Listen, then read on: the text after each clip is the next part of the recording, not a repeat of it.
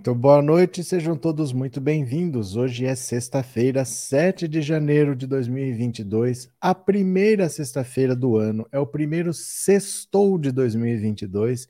Se você vai sextar, tome cuidado, depende do lugar para onde você for. Se você for para um restaurante, não tem tanto problema, você vai ficar só numa mesa com quem for com você. Se você for comer um lanche, alguma coisa. Agora, esses lugares de para dançar, com samba, muita gente, funk, essas coisas, tome cuidado, viu? Tá todo mundo pegando essa variante Ômicron. A vantagem é que nós estamos vacinados, mas não tem por que você arriscar. Né? Não brinque com a sua vida. Nós estamos ainda num momento difícil, com um presidente negacionista, um presidente que não liga se você morreu ou não. Então não brinque com isso, não. Tome cuidado, é o primeiro sextou do ano, mas com responsabilidade. Valeu? Além disso, hoje saiu um editorial no O Globo. O Globo é um jornal que é bem assim, era o porta-voz da ditadura militar e é um dos porta-vozes da direita brasileira. Tudo que a direita, que o empresariado, que o mercado financeiro quer falar, eles costumam usar o editorial do Estadão, o editorial do Globo para dizer, usam muito o Merval Pereira para dizer. E no editorial de hoje eles estavam cobrando que o Lula fosse mais claro que o Lula fosse mais direto, o que, que ele vai fazer? Está todo mundo assustado, porque eles não esperavam mais ter o PT e estão vendo que é inevitável. Vai dar PT, vai dar, vai dar PT. É inevitável ter o Lula como presidente, então querem que ele seja claro. Quando o Globo pede para o Lula ser claro sobre o plano econômico, é porque ela sabe que o Lula vai ser o próximo presidente da República. Então, nesses detalhes, vá percebendo, tá? O Globo cobrando que o Lula seja mais claro em relação ao plano econômico, porque, porque eles sabem que o Lula vai ser o próximo presidente, porque o Bolsonaro está aí. Né? Do Bolsonaro você não precisa cobrar nada. Então o Bolsonaro já está aí, você já sabe a porcaria que é. Mas como não vai ser o Bolsonaro, vai ser o Lula, eles estavam cobrando. E a Glaze respondeu. Respondeu dizendo que está na hora de revogar o teto de gastos, está na hora de revogar a reforma trabalhista que não gerou emprego nenhum, e está na hora de rever a política de preço de combustível da Petrobras. Quem tinha que cair para trás já caiu. Já se deu a pancada, já se deu o golpe. A partir de agora, eles vão perceber que tudo que foi feito nesse país para transferir dinheiro do trabalhador para o empresário vai ter que ser desfeito, porque isso travou a economia. Por mais que o empresário ache que ele ganhou dinheiro, tá bom, mas ele está vendo que a consequência é que ele não tem para quem vender o produto dele. Então fica nessa de que eu estou ganhando dinheiro, mas o que eu faço com esse dinheiro? Porque na minha empresa eu não consigo investir, eu não tenho para quem vender, a economia está travada, não se gera emprego e não se vai sair disso. A verdade é essa: nesse modelo econômico, desses erros que foram feitos a partir do governo Michel Temer, você não tem solução. Dentro desse modelo não há solução. Então é preciso mudar o modelo. E a Glaze foi bem clara ao dizer que é hora de revogar a reforma trabalhista, revogar o teto de gastos e rever a política de preços de combustíveis da Petrobras. Eu acho é pouco. Cutucou, recebeu de volta, aí que é o importante. E boa notícia, boa notícia para quem está ansioso, é bem provável que o PT anuncie oficialmente a candidatura do Lula antes do carnaval. Então, provavelmente em fevereiro, no mês que vem, nós já vamos ter a, oficialmente anunciada a candidatura do Lula a presidente. Todo mundo já sabe que ele é candidato, ele não nega que é candidato, mas ele não diz assim oficialmente eu sou o candidato do PT, porque a partir do momento em que você diz que você é o candidato, você precisa ter uma equipe, você precisa ter um vice, você precisa ter propostas, você tem que colocar as cartas na mesa. E não é vantagem você abrir o seu jogo antes dos outros. Então, por que que eu antes eu vou falar que eu sou candidato e aí as perguntas virão e eu vou ter que responder essas perguntas entregando o jogo para os outros? O Sérgio Moro não tem nem plano de governo. Então, por que eu vou falar agora qual é o meu plano de governo para ajudar o Sérgio Moro a construir o plano de governo dele? Deixa ele se virar aí. Ele é candidato, ele que se vire para dizer por que, que ele é candidato, que faça um plano de governo dele sem copiar dos outros. Mas para fevereiro, para fevereiro, o Lula já deve anunciar oficialmente a sua candidatura, provavelmente aí já com equipe econômica, quem devem ser os principais ministros, o vice, né, as principais diretrizes do governo. Mês que vem nós já vamos saber o que acontece. Beleza? Deixa eu ver o que vocês estão falando aqui. Na, de, na, cabeça deles, isso não é erro, é acerto. Eles querem dinheiro e mais dinheiro são escravagistas, mas eles não estão tendo dinheiro e mais dinheiro. Aí é que tá. Num primeiro momento, sim, mas isso parou, a economia travou. Se você está perdendo dinheiro, imagina quem tem muito. Quem tem muito perde muito. A gente não perde muito porque a gente não tem muito para perder, mas eles têm muito a perder. A economia está travada. Então não adianta você simplesmente falar assim: eu não quero gastar com combustível porque eu quero ter dinheiro guardado. Se você tem carro, você vai ter que gastar com combustível. Se você quiser ter uma piscina, você vai gastar com manutenção, você vai ter que pagar um piscineiro, você vai ter que gastar com água, com tratamento. Certos gastos são inevitáveis. Não adianta querer não gastar, não vou gastar com mão de obra, não vou gastar com isso, porque a economia está parada. Então, se a economia estivesse andando, todos estariam ganhando. Não adianta falar eu não quero gastar. É a mesma coisa de você falar eu quero ter casa, mas não quero pagar IPTU. Não é possível. Eu quero ter carro, mas eu não quero gastar com IPVA. Não é possível, a não ser que você compre um carro de mais de 20 anos de uso, né? Aí é isento de IPVA. Cadê? É, é, Lula no primeiro turno, disse a Meire. Tá certo, Meire? Vamos ver quem mais. É, boa noite a todos, boa noite, Neuza. A Mônica está convidando todo mundo que puder por favor, assistam a live por esta rede aqui, ó. Esta rede aqui de baixo. Eu não posso nem falar o nome dela, porque o YouTube já desmonetiza se eu falar, só de eu falar essa palavra. Quem puder assistir a, a live por aqui, é a mesma coisa. Se você comentar por lá, o comentário chega aqui, é porque eu quero fazer essa rede crescer, porque é importante ter uma alternativa ao YouTube. É bom fazer outras redes crescerem, né? Porque essas redes são instáveis, elas mudam de uma hora para outra. Então, quem puder, me ajude a fazer essa rede crescer. Está com 800 e poucos inscritos, queria chegar pelo menos a mil.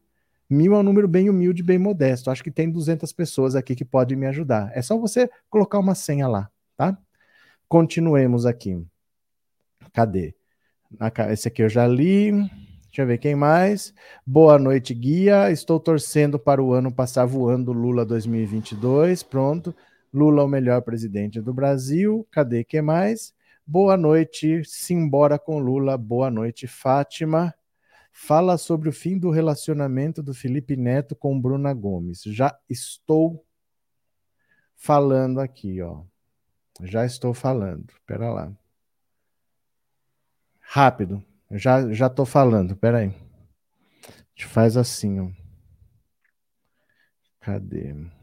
Cadê? Deixa eu ver aqui. Onde está? Hum, cadê? Cadê?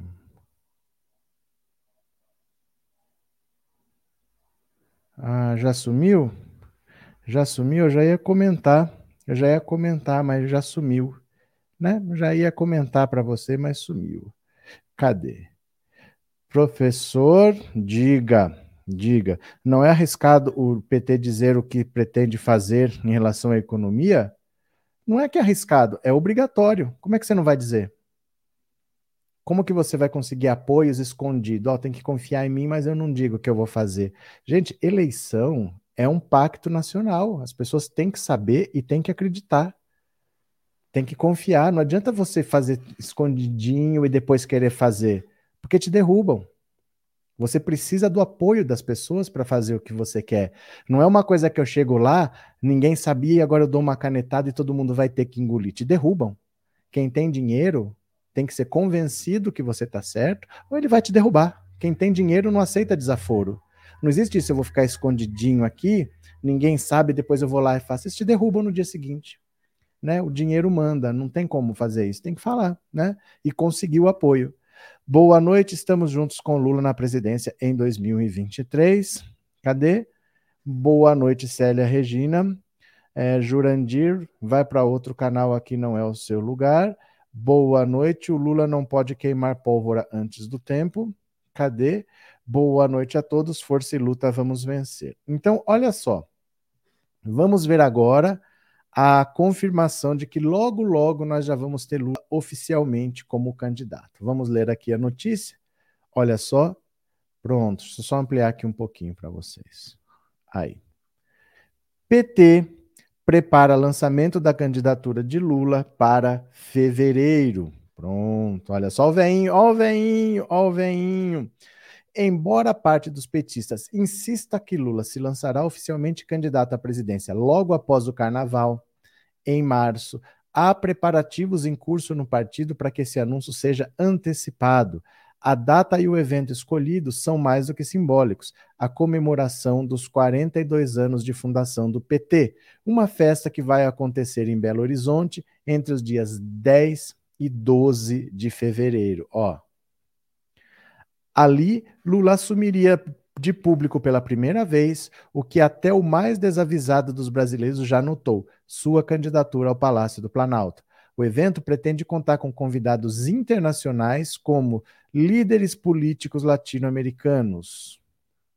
Vai ser então um grande evento, não uma grande festa, mas um grande evento, um evento de importância internacional, com o Lula dizendo oficialmente que ele é candidato e dizendo basicamente o que ele pretende, o que, que deve ser o terceiro mandato do Lula, caso ele venha a vencer as eleições. Então é para daqui um mês, hoje é dia 7, para algum dia ali entre 10, 11, 12 de fevereiro, para daqui um mês, vamos ter o anúncio oficial de que o Lula é sim candidato, e aí ele vai dar as diretrizes básicas do que deveria ser, o que possa vir a ser um terceiro mandato dele, né? Cris, boa noite. Soube que a Globo já atacou o Lula por causa dessa revogação que ele pretende fazer. E daí? Né? Boa noite a todos e a todas. Boa noite, Elizabeth. Lula presidente no primeiro turno, Maria. Lula sabe muito bem como conduzir sua candidatura, o que dizer ou não na sua campanha. Ele conhece bem onde está pisando. que mais? É, professor, no meu entender, essa fala da Glaze Hoffman foi, na verdade, uma pá de cal nas pretensões de outros candidatos. Vejo que não tem como bater essas ideias. É porque, assim, Roger, é que chega uma hora que você precisa ser candidato para mudar alguma coisa.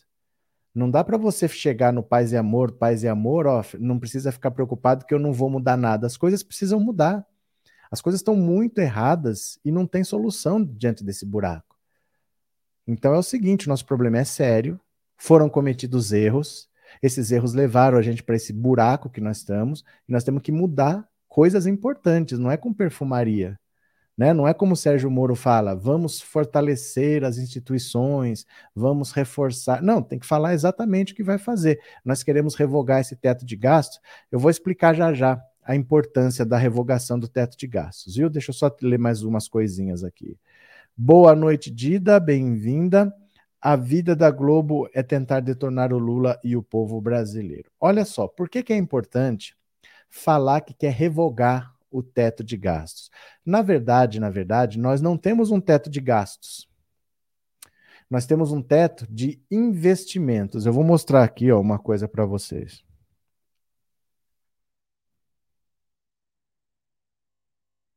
Vou pegar uma imagem para mostrar. Não é todo mundo que viu, ou muita gente provavelmente que está aqui já viu, mas vamos lá. Olha, deixa eu ampliar aqui a imagem para ficar bem grande na tela. Só um segundo. Olha. Pronto, deixa eu ampliar aqui um pouquinho para vocês. Pronto, aqui vai dar para ver. Dá uma olhada aqui. Isso aqui não depende muito do ano, não, porque de um ano para o outro muda pouco. Os números em reais mudam, mas as porcentagens mudam pouco. Então vamos arredondar para ficar fácil de entender. Normalmente, do orçamento da União, de todo o dinheiro que o país tem, 45%, que é quase metade, é para banco. É para banco. Juros, amortização da dívida. Isso quer dizer banco. É dinheiro que o governo paga para os bancos, certo? 21%, vamos arredondar para 20%, é previdência. O, o governo coloca dinheiro na previdência porque esse nosso sistema tem alguns privilégios, tem uma galera que ganha mais, outros ganham menos do que deveria, faltam dinheiro, o governo tem que pôr, então tem um tanto do, do orçamento que vai para a previdência.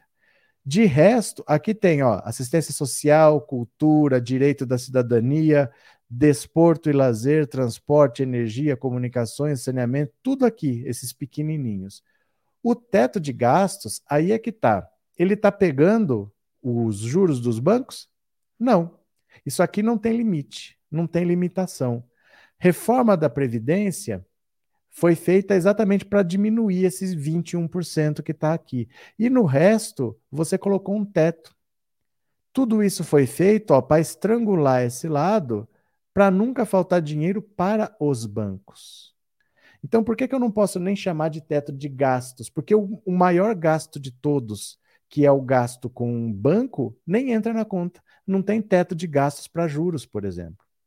O teto de gasto está só aqui nos outros gastos. Então, no fundo, não é teto de gasto, é teto de investimento. Eu não posso investir na educação, porque tem um limite. Eu não posso investir na saúde, porque tem um limite, eu não posso passar. Um, um país em que tem tudo para ser feito e eu não posso gastar, mesmo que tenha dinheiro.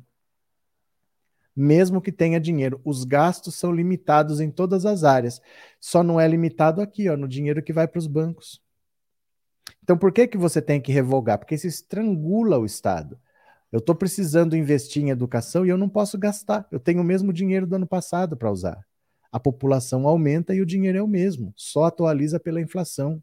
Eu preciso investir em transporte, eu preciso investir em segurança, eu preciso investir em saneamento, eu não posso gastar, porque tem um teto de gastos e juros não tem. Então é por isso que esse teto tem que ser revogado. Se fosse um teto para tudo, era diferente. Acabou o dinheiro, o que, que a gente faz? Vamos reduzir despesa ou vamos aumentar imposto? Mas não é para tudo, é só para os investimentos. Para os juros não há limitação. E para a Previdência foi feita a reforma da Previdência para gastar menos. Então é por isso que o, o teto de gastos tem que ser revogado. A reforma trabalhista nem precisa falar. Deixou o trabalhador completamente desprotegido. Hoje em dia, se você fica sem emprego hoje, amanhã você já não tem mais nada. A maioria não assina mais a carteira. Você trabalha por é, contrato intermitente ou por pessoa jurídica, mas se você não é chamado para trabalhar amanhã, você não tem dinheiro. Por isso as pessoas estão comendo osso. Antes você tinha 13 terceiro, proporcional, férias proporcionais, a rescisão. Hoje você não é mais contratado por carteira assinada. Você não recebe nada na rescisão. Né? Por isso que as pessoas estão comendo osso. Basicamente é isso. Né? Vamos ver aqui o que mais. É, o Carluxo sentou a lenha no Tiago dos Reis no Twitter, ameaçou processar. Vocês gostam de umas bobagens. Gostaria que fosse outubro para apertar o 13 Lula, tá certo. Esse teto de gastos é uma vergonha. Não é à toa que a PEC da morte esse teto de gastos. Mas então, isso não era nem para estar tá na Constituição. Porque em vários países há um limite de gastos. Porque você não pode gastar, gastar, gastar e dane-se. Só que isso não está dentro da Constituição. O problema é esse. Quando está dentro da Constituição, para mudar só por PEC. E PEC são quatro votações, duas na Câmara, duas no Senado, e você precisa de 60% dos votos. Como é que você muda isso? Você não consegue mudar. Aí você fica travado. Poderia ter uma lei que limitasse os gastos? Poderia. Só que, olha, aconteceu uma coisa aqui, precisamos fazer. Muda a lei. Agora, a Constituição você não muda quando você precisa. É difícil você mudar, né? Cadê? Boa noite para você, boa noite, Ronaldo. Chegou atrasado, mas chegou, é o que importa, certo? Então, a, já foi dado o recado, vai ser lançada a, a candidatura do Lula e ele vai falar da revogação do teto de gastos. Vamos ver aqui o que, que o, o Globo falou. Olha o editorial do Globo, olha. Lula deveria ser explícito sobre seu plano econômico. Foi isso aqui que a Glaze respondeu. Ó, é intrigante a ambivalência do ex-presidente Lula sobre o programa econômico de sua candidatura à presidência. Só entra no assunto a contragosto. De um lado, tenta emitir sinais de tranquilidade a empresários e ao mercado financeiro, corteja o ex-tucano Geraldo Alckmin para ser seu vice e cultiva a imagem, semeada em seu governo, do pragmático que não fará loucuras. Ao mesmo tempo, economistas e lideranças de seu partido continuam a defender o terraplanismo fiscal que marcou as gestões petistas e o ideário desenvolvimentista que jamais deu certo no Brasil. Exemplos dessa leitura singular de fatos econômicos têm se repetido com regularidade a presidente do PT, Gleisi Hoffmann, celebrou o retrocesso nas privatizações de empresas de energia na Argentina. O próprio Lula afirmou a apoiou a revogação da reforma trabalhista espanhola, criticou a política de preços da Petrobras e não cansa de defender seu desastroso programa de subsídios e protecionismo à indústria naval. chegou a afirmar que o objetivo da Operação Lava Jato era destruí-la. O ex-presidente da Petrobras, José Sérgio Gabrielli, contestou as estimativas de perdas escandalosas na construção da refinaria Abreu e Lima, defendendo implicitamente o caso mais escabroso de intervenção misturada à corrupção desmascarado pela Lava Jato. O ex-ministro da Fazenda, Nelson Barbosa, atribuiu não ao descalabro fiscal dos governos petistas, mas à própria Lava Jato, às pautas bomba no Congresso e à situação internacional a maior parcela de responsabilidade pela recessão que começou em 2014. Nada disso chega perto do artigo publicado pelo também ex-ministro da Fazenda, Guido Mantega, no, na Folha, como porta-voz da campanha de Lula, Mantega omitiu o saldo da dívida pública que resultou da incúria fiscal de Dilma. Segundo o economista Alexandre Schwartzman, o superávit fiscal de 1,7 do PIB em 2013 virou déficit de 2,5 em maio de 2016, quando ela deixou a presidência em razão do processo de impeachment. Omitiu também o momento em que o Brasil perdeu o grau de investimento das agências de risco no governo Dilma, esqueceu que Dilma entregou o país com um PIB menor que em 2011 e que os ganhos de renda dos mais pobres atribuídos aos petistas se acumulavam desde o governo Itamar Franco.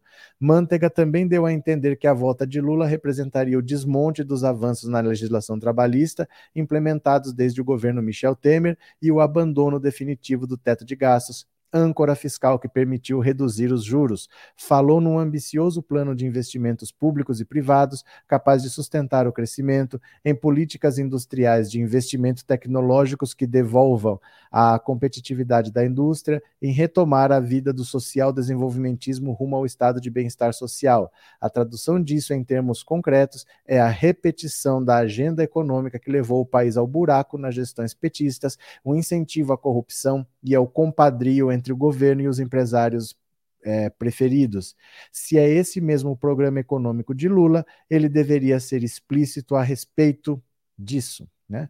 Economia é área crítica em qualquer governo. Não é razoável que o favorito nas eleições seja ambicioso ou omisso sobre o tema. O eleitor tem o direito de saber no que está votando, sob pena de arrepender-se depois. Beleza? Aí foi a resposta da Glaze Hoffman, que foi a seguinte: é hora de revogar o teto, a reforma que não gerou empregos e a política de preços de combustíveis e ponto. E ponto. Chore quem quiser. A presidenta do PT, deputada Gleisi Hoffmann, usou as redes sociais nessa sexta para rebater o editorial do Globo que criticou um suposto terraplanismo fiscal do partido e de seu presidente Lula. Isso se deveria, segundo o veículo, a manifestações contrárias às privatizações, à reforma trabalhista e à política de preços da Petrobras. Cinco anos de terra arrasada, do golpe a Paulo Guedes, que a Globo segue defendendo, resultaram em atraso, desemprego, desigualdade, miséria e fome, e querem dar lição de política econômica. A dirigente petista ainda afirmou que o terraplanismo fiscal é manter um teto de gastos suicida que só funcionou para cortar investimentos em obras, saúde e educação, enquanto a dívida, juros e inflação crescem no país em recessão. E completou: está na hora de revogar o que deu errado. Lei do teto, reforma que não gerou empregos, política de preços de combustíveis, deter a privatização selvagem, rever os contratos lesivos ao país. Só não vê quem não quer. As cartas estão na mesa, meu povo. As cartas estão na mesa. Quem está achando que é, o PT vai ficar debaixo da. Vai ficar debaixo dessa história assim, olha, eu vou ficar aqui de boa, não vou movimentar muito. Não, nós vamos ter que desfazer tudo que for possível desfazer. São quatro anos, não dá para resolver todos os problemas de um país em quatro anos, mas nós vamos ter que pôr a mão na massa e nós vamos ter que rever essa política de preços dos combustíveis, nós vamos ter que rever o teto de gastos, nós vamos ter que rever a. Como é que é? é o teto de gastos, a política de preços da Petrobras e a reforma trabalhista, esses três pontos. Eu falei da reforma trabalhista e do teto de gastos, não falei da política de preços da Petrobras. O que, que acontece? Olha, eles querem privatizar a Petrobras. Só que a Petrobras é muito grande e há muita resistência em privatizar a Petrobras. Então, o que, que eles fazem? Vão privatizando aos poucos. Começaram pelas refinarias. O Brasil extrai petróleo, o Brasil é autossuficiente em petróleo, mas as refinarias começaram a ser vendidas. Então, o Brasil não tem onde refinar o petróleo que ele extrai, o Brasil tem que exportar petróleo cru e depois tem que comprar gasolina e diesel. Olha que loucura! É como se fosse assim: você tem um restaurante, mas em vez de você fazer comida para os seus funcionários, você compra comida de um outro restaurante. É mais ou menos isso. Você tem refinarias, você decide vender, aí você precisa de gasolina e tem petróleo. Não tem como refinar para fazer gasolina, você tem que importar gasolina. Então, quando se tomou a decisão de começar a privatização das Petrobras por partes, começaram pelas refinarias. Como o Brasil ia exportar petróleo e depois ia comprar gasolina e diesel, você precisa cobrar do, do, da pessoa lá na bomba, você que foi abastecer o seu carro, eu preciso cobrar de você o preço internacional e dólar, porque agora eu estou comprando o diesel e a gasolina lá fora. Antes eu extraía o petróleo aqui, refinava aqui. Então vamos dizer que o custo chegava, vamos dizer, um barril de petróleo está a 50 dólares. Só que isso é se eu quiser comprar. Se eu extrair, custa quanto para mim? Custa 15. Então, se eu conseguir pagar 25, já está bom. E cobrando esse valor, a gasolina fica barata, a Petrobras ainda tem lucro e todo mundo sai ganhando. Mas não, eles estão cobrando o preço de 50, porque o Brasil está importando gasolina e diesel. Esse é o problema da política de preços da Petrobras. Para acostumar as pessoas com a privatização, eles começaram a vender as refinarias e depois que você não tem mais onde refinar o petróleo, você é obrigado a comprar gasolina e diesel e ter que pagar o valor que eles cobram, o valor internacional. Senão, não teria como fazer. Se eu não cobro isso, se eu vou cobrar, por exemplo, 3 litros a gasolina, eu não tenho como comprar lá fora e trazer para cá, porque a Petrobras teria prejuízo, está pagando o preço de lá de fora, né? Raquel, cadê os likes, pessoal? Boa pergunta. Cadê os likes? Cadê o superchat? Cadê os membros? Estou aqui há meia hora conversando com vocês não me nego a conversar, não leio só de quem paga, mas cadê os, os likes, pelo menos? Nem os likes vocês dão, like que é de graça, super chat, seja membro do canal, bora? Obrigado, Raquel, obrigado por ser membro, viu? Não é ser banqueiro, não seus topeiras. Já não vou terminar de ler, tá? Se é mal educado, já não merece nem ser lido. Boa noite. É, boa noite, Jéssica, bem-vinda. Tá vendo aí, Ana Jacinta? É boi procurando jeito de ir para churrascaria. De banqueiro não tem nada. que mais? Lula na cadeira de presidente em 1 de janeiro de 2023. Cadê? Likes, likes, likes, Ivanildo. Lá vem o gado vadio. O gado está demais. Está faltando 30% de likes. É a política de preços internacional do like. O like está caro. Com certeza, os empresários estão vendo que o povo não está investindo, não está comprando. Cara de pausa, agora estão vendo, enxergando. É porque agora está dando prejuízo. Dinheiro não tem ideologia. Não tem dinheiro de direita dinheiro de esquerda. Um real é um real, um dólar é um dólar. Não tem dólar de direita, dólar de esquerda. Então você pode amar o neoliberalismo, você pode beijar o pé do Bolsonaro, mas você não quer tomar prejuízo. O empresário não vai se prender à ideologia, não vai se prender a uma pessoa, ele quer dinheiro no bolso, né? E não é nesse governo que ele está tendo dinheiro no bolso. É, desfecho do golpe: militares já foram eleitos para votação direta e livre, agora é só chutar o bolso e assumir de verdade o poder, tudo prontinho para mais 30 anos de ditadura militar. Não sei onde você está vendo isso.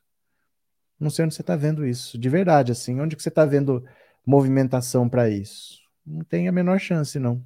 Tá? Antônio, a rede esgoto de televisão tem que ser caçada. O Lula tem compromisso com o povo e não com vendilhões da pátria, como esses lixos chamados de empresas de televisão. Antônio, esqueça. Esse tipo de coisa não vai acontecer. Nós estamos numa crise econômica que ninguém vai sair dando canetada para fechar a empresa, meu caro. Sabe o tipo de situação que você tá? Tá tudo pegando fogo e você fala, aquele fulano tem que ser queimado vivo. Ninguém vai sair tacando fogo quando tá tudo pegando fogo. Nós estamos na situação de apagar incêndio. Tem gente desempregada. Você vem falar em fechar a empresa, não vai acontecer. Não vai acontecer. Você tem que regular, dizendo assim, ó, isso pode, isso não pode, porque não é simplesmente assim, ah, quem se pode falar o que quiser e quem se sentir ofendido processa. Não é tão simples, porque se você me ofender, eu posso te processar. Mas se você falar assim, é, vacina mata, Como é que eu vou te processar? Eu não fui ofendido. Você não me ofendeu. Então, certas coisas não podem acontecer numa concessão de serviço público, tem que ter algum tipo de regulação. Eu não posso divulgar uma pesquisa mentirosa, eu não posso fazer, enganar as pessoas simplesmente sem nenhum tipo de punição. Então, isso sim. Mas achar que a Globo vai ser fechada, essas coisas não vão acontecer, porque é uma empresa. Né? Você não vai destruir empregos num país em crise. Né? É, professor, eu sei que não é o assunto da live, ponto. Deveria, essas frases deveriam acabar aí. Mas aqui em Portugal as crianças estão sendo vacinadas em massa. Um abraço carinhoso. Valeu, Maria. Obrigado pela informação. Aqui nós estamos brigando para conseguir começar uma vacinação. Tem criança, tem vacina, tem doença que mata e tem vacina para doença, mas a gente não consegue juntar tudo porque o presidente não acha importante, né? Esse é que é o negócio. O presidente não acha importante. Obrigado, Maria é aquela ideia macabra da destruição. Esse era o objetivo, ou seja, destruir o Brasil. É que assim, não confundam o objetivo da direita, o objetivo do, dos empresários com o que o Bolsonaro fez. O objetivo dos empresários não era destruir o Brasil. O objetivo dos empresários não era destruir a economia. O que eles queriam era tirar o governo da esquerda e jogar no colo da direita, porque a direita, quatro eleições seguidas, perdeu. E eles falaram: nesses quatro governos de esquerda, não teve uma privatização para a gente poder comprar uma empresa de graça. A gente quer comprar a empresa de graça. Então tem que privatizar para eu comprar de graça. O governo de esquerda não vai fazer. Então tira a esquerda do poder e coloca a direita. O problema é que eles jogaram o governo na colo da direita e caiu no colo da extrema direita. Não estava programado isso. Eles queriam que vencesse a direita, não a extrema direita. E agora a situação é: tem um completo incompetente lá, burro, perverso, que não ligam se as pessoas estão morrendo, que não ligam se as pessoas estão desempregadas, e as pessoas estão perdendo direito, de, direito, né? Estão perdendo seus dinheiros. Então não dá, não tem o que fazer. A única opção é o Lula, porque ninguém mais tem voto. Né? A realidade está se impondo. Boa noite, Pati Leal. Bem-vinda, bem-vinda. Muito obrigado, viu? Professor, sigo vários canais progressistas e um dele vazou que Ciro quer Alckmin de vice dele e pode e pedem a chapa Marina Ciro, fonte My News. Tá ligado ao lance do PC na França. A PDT tá especulando? Eu não tenho a menor ideia. De verdade, assim, deixa eu falar uma coisa para vocês. Às vezes vocês viram uma coisa, mas quem viu foi você, não fui eu. É difícil falar do que eu não vi. Essas notícias loucas, gente, se tá em todo lugar é uma coisa. Se está num lugar só, desconfie. Você viu isso em mais algum lugar? Você só viu lá? Porque é muito difícil a verdade estar num lugar só. A verdade, normalmente, ela está disponível. É muito difícil uma coisa ser verdadeira e é só aquele canal que sabe. O Ciro Gomes é muito difícil ele negociar com alguém, porque ele se fechou. Ele já publicou o plano de governo dele há muito tempo, transformou em livro e está vendendo na Amazon. Ele é um, ele não se eu for vice, eu não penso igual a ele. Então eu quero pôr as minhas ideias também. O meu partido quer contribuir e o plano do PDT é fechado. Falar que ele está negociando, que ele está. É muito difícil o Ciro conseguir negociar com alguém. Muito difícil. Porque ele se fechou. Ele já se colocou como candidato há quatro anos. Há quatro anos que ele fala o que ele vai fazer. Então eu vou ser vice lá para fazer o quê? Para ficar de boneco do posto. Você entende? É muito difícil que ele esteja negociando com alguém porque a candidatura dele é fechada em si mesma. Muito difícil que ele esteja negociando. Com o Alckmin, com certeza ele não está. Com certeza ele não está negociando com o Alckmin. Isso aí eu posso garantir para você que ele não está negociando com o Alckmin, não, viu? Cirliane, tornem-se membros e contribuam com o Pix, pessoal. O professor é muito dedicado. Obrigado, Cirliane. Obrigado pelo superchat obrigado por ser membro do canal. Muito obrigado de verdade, viu? Professor, exatamente o Bolsonaro é ruim e perverso. É, ele é ruim, ele é perverso, ele é muito burro e ele é muito mal assessorado, porque ele só escolhe puxar sacos. Então, se pelo menos ele fosse ruim, mas ele tivesse um pessoal que desse um suporte, né? Pô, aquele cantor não é tão bom mas ele tem um cara que é um, faz uma boa segunda voz, ele tem um bom guitarrista, um bom baterista. Quando ele grava no estúdio, tem um bom engenheiro de som que corrige umas falhas lá. Você vai levando, mas o Bolsonaro só escolhe gente incompetente para estar tá na volta dele. Então é muito difícil que não aconteçam erros, porque ninguém vai dizer que ele está errado, só tem puxa-saco ali. Ele fala uma besteira e todo mundo diz amém. Né? Muito difícil ele não cometer erros. Falcon, obrigado pelo superchat, meu parceiro. Muito obrigado, viu? Obrigado de coração. Valeu. Diva, boa noite. Bem no fundo, sinto por Bozo ser assim. Jamais vou sentir ódio e jamais lhe desejar a morte, pois eu sei que a lei do retorno não falha. Quem com ferro fere será ferido. Tá certo. É, o pior é o nome do gado, mas ele falta, mas essa falta de caráter deles. Maria Lúcia, cadê que mais? É, nossa chapa Ciro Marina, agora vai. Vai. Na verdade, é o Alckmin que não quer negociar com Ciro. Não, mas é que não dá. É que assim, essa notícia não tem pé nem cabeça. Porque o Alckmin, o que ele não quer, ele não tem vontade mais, é de ser governador pela quinta vez. Se ele disputar, ele tem grande chance de se eleger. Mas ele quer fazer um negócio diferente. Ele gostaria de encerrar a carreira em Brasília não mais em São Paulo. Então ele quer ser vice do Lula. Essa é a primeira coisa. Segunda coisa é o Ciro dificilmente consegue negociar com alguém. Não dá para imaginar uma negociação com o Ciro, porque negociação não é assim, eu quero ser vice, você aceita. Não é isso. O meu partido tem que conversar com o partido da outra pessoa. O meu partido tem que dizer o que, que ele espera, o outro partido tem que dizer o que espera. Nós vamos ter que chegar em alguma coisa em conjunto, porque vai ser o nosso plano de governo, e o plano de governo deles já está feito. Então não tem espaço para eu colocar uma ideia lá. Se eu falar para vocês assim, ó, para mim economia é prioridade, ó, já tem o plano lá. Olha, para mim é, saúde é prioridade, eu já tenho o plano lá. Eu não tenho que contribuir porque eles fecharam, eles publicaram um livro e está à venda na Amazon. O, o, plano lá do, do Ciro Gomes. Então é muito difícil dizer que ele está conversando com alguém, que ele está negociando, porque é um pacote fechado, né? Todo mundo quer colocar alguma coisa que é importante para eles lá, e não tem como. É importante ouvir Ciro Gomes por vezes, só que como político é fraco, pois é impaciente, temperamental e desarticulado politicamente. O Ciro Gomes é o seguinte, ele acha que ele é um grande estadista. Esse é o problema dele. Ele não entende que ele tem problemas. Ele acha que ele é um grande estadista, ele acha que ele é o melhor político do Brasil. E ele não entende nada de política. Porque a política é a arte de negociar. Ele tanto não sabe negociar que ele engessou o plano de governo dele. Como que ele vai fazer agora para conseguir um grupo que o apoie? Repare que não tem nenhum político que apoie ele. Como é que eu vou apoiar o cara? Só se eu apoiar e não quiser nada em troca. Na política nunca é assim. É sempre uma troca, né? Eu te apoio nisso, você me apoia nisso. Eu, você tem o seu plano, mas eu vou incluir tal coisa. É sempre assim. E com Ciro Gomes não dá, porque o plano dele está lá já impresso, virou livro para você comprar. Então o Ciro Gomes ele comete alguns erros bem básicos assim. Moisés, obrigado por ter se tornado membro, viu, Moisés? Muito obrigado, obrigado pelo apoio, obrigado pela confiança. Valeu?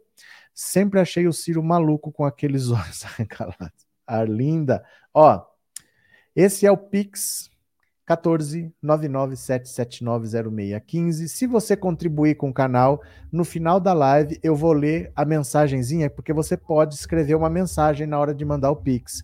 Eu vou ler aqui para você, tá? Além disso, esse número é o WhatsApp. A chave Pix é o WhatsApp do canal, que é 14997790615. Nesse WhatsApp, você vai me mandar uma mensagem de voz. Ouçam, é para mandar mensagem de voz. E você vai dizer o seguinte: você está animado para o Lula dizer, enfim, sou candidato, meu vice é fulano, meu ministro é fulano, o meu plano é isso aqui. Você está animado para isso, para dia 10, 12 de fevereiro? Ou você acha que o máximo que devia esperar era melhor? O que, que você acha? Que deve falar mesmo? Vamos falar logo, já é candidato, todo mundo sabe, vamos falar logo? Ou você acha que devia segurar a onda, vamos esperar março, abril, deixa todo mundo se matar? O próximo março é abril o prazo máximo. É abril, porque tem que ser seis meses antes da eleição, tem que dar o um nome no TSE. Você acha que deveria empurrar com a barriga, março e abril, ou quanto antes, manda ver e vamos para cima? Você vai me dizer no 14 997790615. E aí eu vou ouvir sua mensagem de voz já já, certo? Aonde que é para dizer? No WhatsApp, não é no bate-papo aqui não, viu?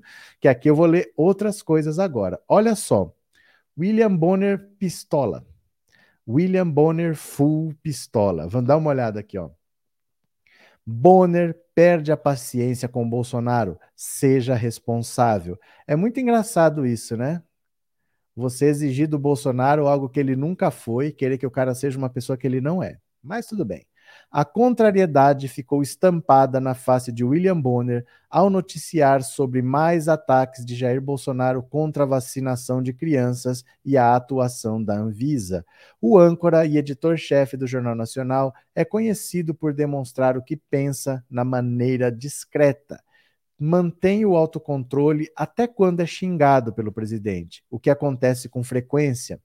Na quinta-feira, ontem, visivelmente contrariado, ele usou o recurso do editorial para criticar Bolsonaro, provocar o presidente e assumir suas responsabilidades e sugerir que ele seja enquadrado por desrespeitar a garantia da população ao acesso universal à saúde previsto na Constituição o trecho mais enfático. O presidente Jair Bolsonaro é responsável pelo que diz, pelo que faz. Espera-se que venha também a ser responsável por todas as consequências daquilo que faz e diz. Foi a mais dura contestação das palavras, atitudes e do cumprimento das obrigações institucionais de Bolsonaro desde a edição de 8 de agosto de 2020, quando o Jornal Nacional destacou a marca de 100 mil brasileiros mortos pela Covid e o negacionismo bolsonarista. Nós já mostramos o que diz o artigo 196 da Constituição. É dever das autoridades que governam o país implementar políticas que visem a reduzir o risco de doenças. E a pergunta que se põe é: o presidente da República cumpriu esse dever? Questionou o telejornal naquela noite. Isso quando tinha 100 mil mortos. Ontem o JN ressaltou a reação de especialistas da saúde e associações médicas contra a insistência do presidente em negar a eficácia das vacinas e desprezar as medidas de prevenção, além de desdenhar as mais de 300 mortes de crianças entre 5 e 11 anos pelo coronavírus. Como quase sempre acontece, o governo ignorou o espaço oferecido pela Globo para a defesa do presidente. O Jornal Nacional pediu ao Palácio do Planalto que se pronunciasse a respeito das críticas veementes dos médicos às declarações do presidente Jair Bolsonaro. Nós não recebemos nenhuma resposta. Visto por cerca de 50 milhões de brasileiros todas as noites, o Jornal Nacional tem o poder de influenciar a avaliação pública dos governantes. A sequência de manchetes negativas sobre Bolsonaro no telejornal mais assistido do país está refletida em sua popularidade de apenas 20%, segundo diferentes pesquisas. Então, olha só. Eu acho muito interessante quando a Rede Globo ajuda a criar o um monstro, coloca lá uma pessoa completamente incapaz para governar o país e agora quer que ele governe. Seja responsável, disse William Bonner. Como assim seja responsável? Se eu pegar, eu vou aqui na roça, eu vou no interior, eu pego uma pessoa lá que está lá, está plantando, está colhendo, está vivendo ali no campo. Eu falo, vem me ajudar aqui, ó. Eu tenho um trabalho para você. Levo para ele para uma universidade, vou lá num acelerador de partículas e falo assim: olha, nós estamos querendo colidir um próton de lá com um próton daqui, porque nós estamos tentando criar um mini buraco negro para a gente estudar as origens do universo. Você vai ficar responsável pelo nosso acelerador de partículas, tudo bem? Se o cara não me dá resultado, a culpa é dele. Eu peguei uma pessoa que não tinha experiência para aquilo, coloquei onde não tinha capacidade para estar, e a culpa é da pessoa. A Rede Globo cobrar uma atitude de Bolsonaro é a coisa mais cínica que eu já vi. Como assim a culpa é dele? Ele sempre foi isso daí. Ele não pode ser mais do que isso. Ele não tem capacidade para ser melhor do que isso. Ele nunca podia estar lá. Tinha um professor com ele no segundo turno. Preferiram a pessoa que nunca trabalhou na vida. Agora ele fala: seja responsável. É muita cara de pau do seu William Bonner e da Rede Globo querer que agora o Bolsonaro seja um governante. O Bolsonaro? Eles esperam o quê do Bolsonaro? Né? Deixa eu só agradecer aqui ao Adriano. Adriano, obrigado pelo super sticker e obrigado por ser membro do canal, viu? Eu baixei aqui no editorial de ontem do Globo, da, do Jornal Nacional. Nós vamos assistir juntos, vamos ver o que, que vocês acham, se faz sentido agora a Rede Globo querer que o Bolsonaro trabalhe. Vamos ver aqui, ó. É rapidinho porque eu acelero um pouco, viu? Fica mais rápido. Então dá uma olhada aqui, ó. Vamos ver. Ações do presidente Jair Bolsonaro sobre as mortes de crianças por Covid afrontam a verdade e desrespeitam o luto de milhares de brasileiros, parentes e amigos das mais de 300 vítimas de 5 a 11 anos. O presidente também desrespeita todos os técnicos da Agência Nacional de Vigilância Sanitária ao questionar qual seria o interesse da Anvisa com a autorização da vacinação de crianças. O interesse da Anvisa está expresso na lei que a criou: coordenar o Sistema Nacional de Vigilância Sanitária em defesa da saúde da população. O quarto artigo da lei determina que a agência atue como uma entidade administrativa independente e que as prerrogativas necessárias ao exercício adequado de suas atribuições sejam asseguradas. Não é isso que o presidente tem feito ao ameaçar divulgar nomes de integrantes da Anvisa que aprovaram a vacinação infantil? E agora, ao questionar a lisura do órgão. Por fim, as declarações do presidente Jair Bolsonaro contrastam com aquilo que prevê o artigo 196 da Constituição que ele jurou respeitar. A saúde é direito de todos os cidadãos e dever do Estado. O governo Bolsonaro retardou a decisão sobre as vacinas para crianças desde o dia 16 de dezembro até ontem, data limite imposta pelo Supremo Tribunal Federal. Convocou uma consulta pública estapafúrdia, porque remédios não podem ser aprovados pelo público leigo, mas por cientistas. E em razão dessa demora, as famílias brasileiras têm ainda que aguardar ao menos mais sete dias até a chegada das primeiras doses pediátricas. E como se não bastasse, hoje ele insistiu em atacar as vacinas. O presidente Jair Bolsonaro é responsável pelo que diz, pelo que faz. Espera-se que venha também a ser responsável por todas as consequências daquilo que faz e diz. Certo? Então, olha só. É incrível isso, né? Você achar que agora eles se deram conta de que tem uma pessoa lá que não trabalha. Enquanto a Bahia estava debaixo d'água, essa pessoa estava dançando funk, estava derrapando com carrinho no Beto Carreiro, estava fazendo churrasco, estava aglomerando. Essa é a mesma pessoa que foi lá, como foi bem lembrado aqui no comentário, mostrar um, um kit gay que não existe e ninguém contestou. Era para na hora falar: não, isso aí que você está falando é mentira, isso aqui não existe. Não existe esse tal de kit gay. Mas não, porque convinha, porque interessava naquela época. Só que a consequência é isso. Como ele mesmo disse, a gente é responsável pelo que diz, pelo que faz, e agora está na hora de ser responsabilizados pela consequência do que disse e do que fez, né, dona Rede Globo? Obrigado, Wilson, pelo super sticker. Obrigado pelo apoio, viu? Muito obrigado. Os sujos falando do mal lavado. Caraca, o Bonner envelheceu. Ah, muito. Ele tá completamente grisalho tem muito tempo já, viu? Hoje o editorial do jornal meteu o pau no Lula. Estou aqui, né? Não, tô vendo. Hoje o editorial, beleza? Cadê? Up. A Globo criou o o Jason. Agora não consegue segurar, tá certo. Treta entre Globo. Eita, falta de educação, hein? A Globo quer se eximir da culpa de ter ajudado Bolsonaro. Daniela, obrigado pelo super sticker, obrigado de coração, viu? Obrigado mesmo. E o Samuel também, obrigado pelo super sticker. E o, o WhatsApp está aqui. Você vai dizer no WhatsApp se você acha que o Lula deve, o quanto antes, dizer que ele é candidato, falar, ó, tá aqui meu vice, esse é meu ministro, esse é ministro, isso é o que eu quero para o governo, abre logo o jogo e vamos para cima, ou segura a onda, espera o máximo que der, lá para março, abril, que fala. O que, que você acha? Que o Lula deve se jogar ou que o Lula deve segurar a onda? Mas é para responder no WhatsApp 14 997790615, viu? Rosa, obrigado pelo super sticker e obrigado por ser membro do canal. Muito obrigado, viu? De coração. Somos responsáveis também pela inação.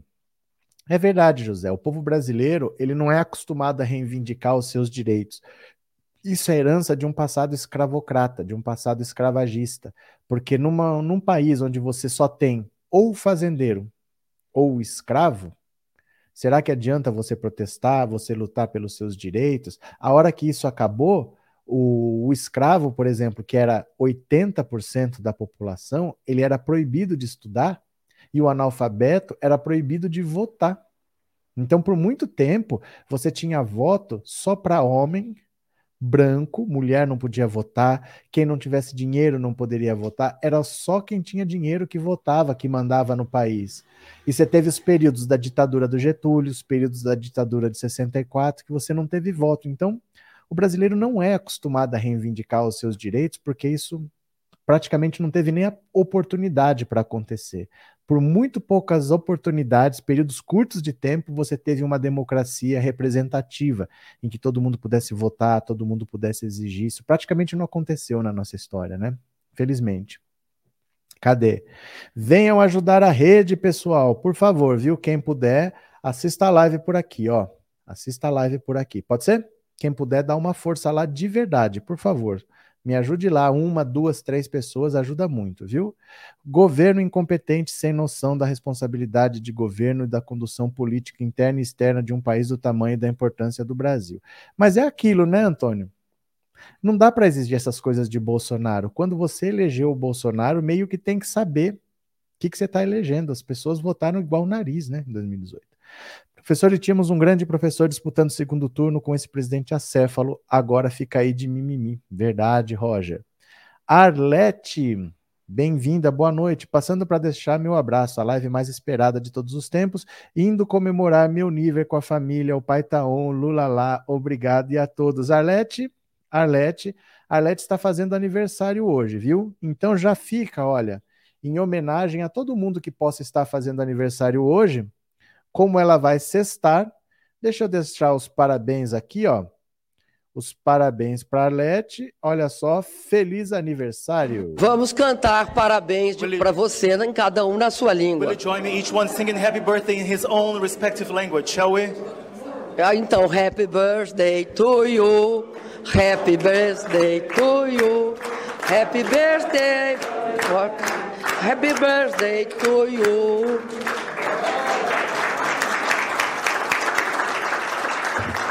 Pronto. Obrigado, Arlete. Obrigado por tudo. Obrigado por ser membro do canal. Feliz aniversário, tá? É, Wilson, obrigado por ter se tornado membro. Obrigado pelo apoio. Obrigado pela confiança. De coração. Obrigado, viu, parceiro? Antônio, não tem como aceitar o Lula de volta. Você tem um ano para treinar, tá? Você tem até 1 de janeiro de 2026 para se acostumar com a ideia, meu filho. E aceita que dói menos, tá? Tem um ano para você ir acostumando com a ideia. Na época eu falei, aliás, tem anos que debato, discuto e luto, mas para o restante da população isso é perda de tempo e quem discute política é o chato. Mas é aquilo, chega uma hora, Renan, que ou você fala e você tenta conversar e você se expõe a críticas, ou então você vai estar tá baixando a cabeça para o que acontece. E esse país não é seu.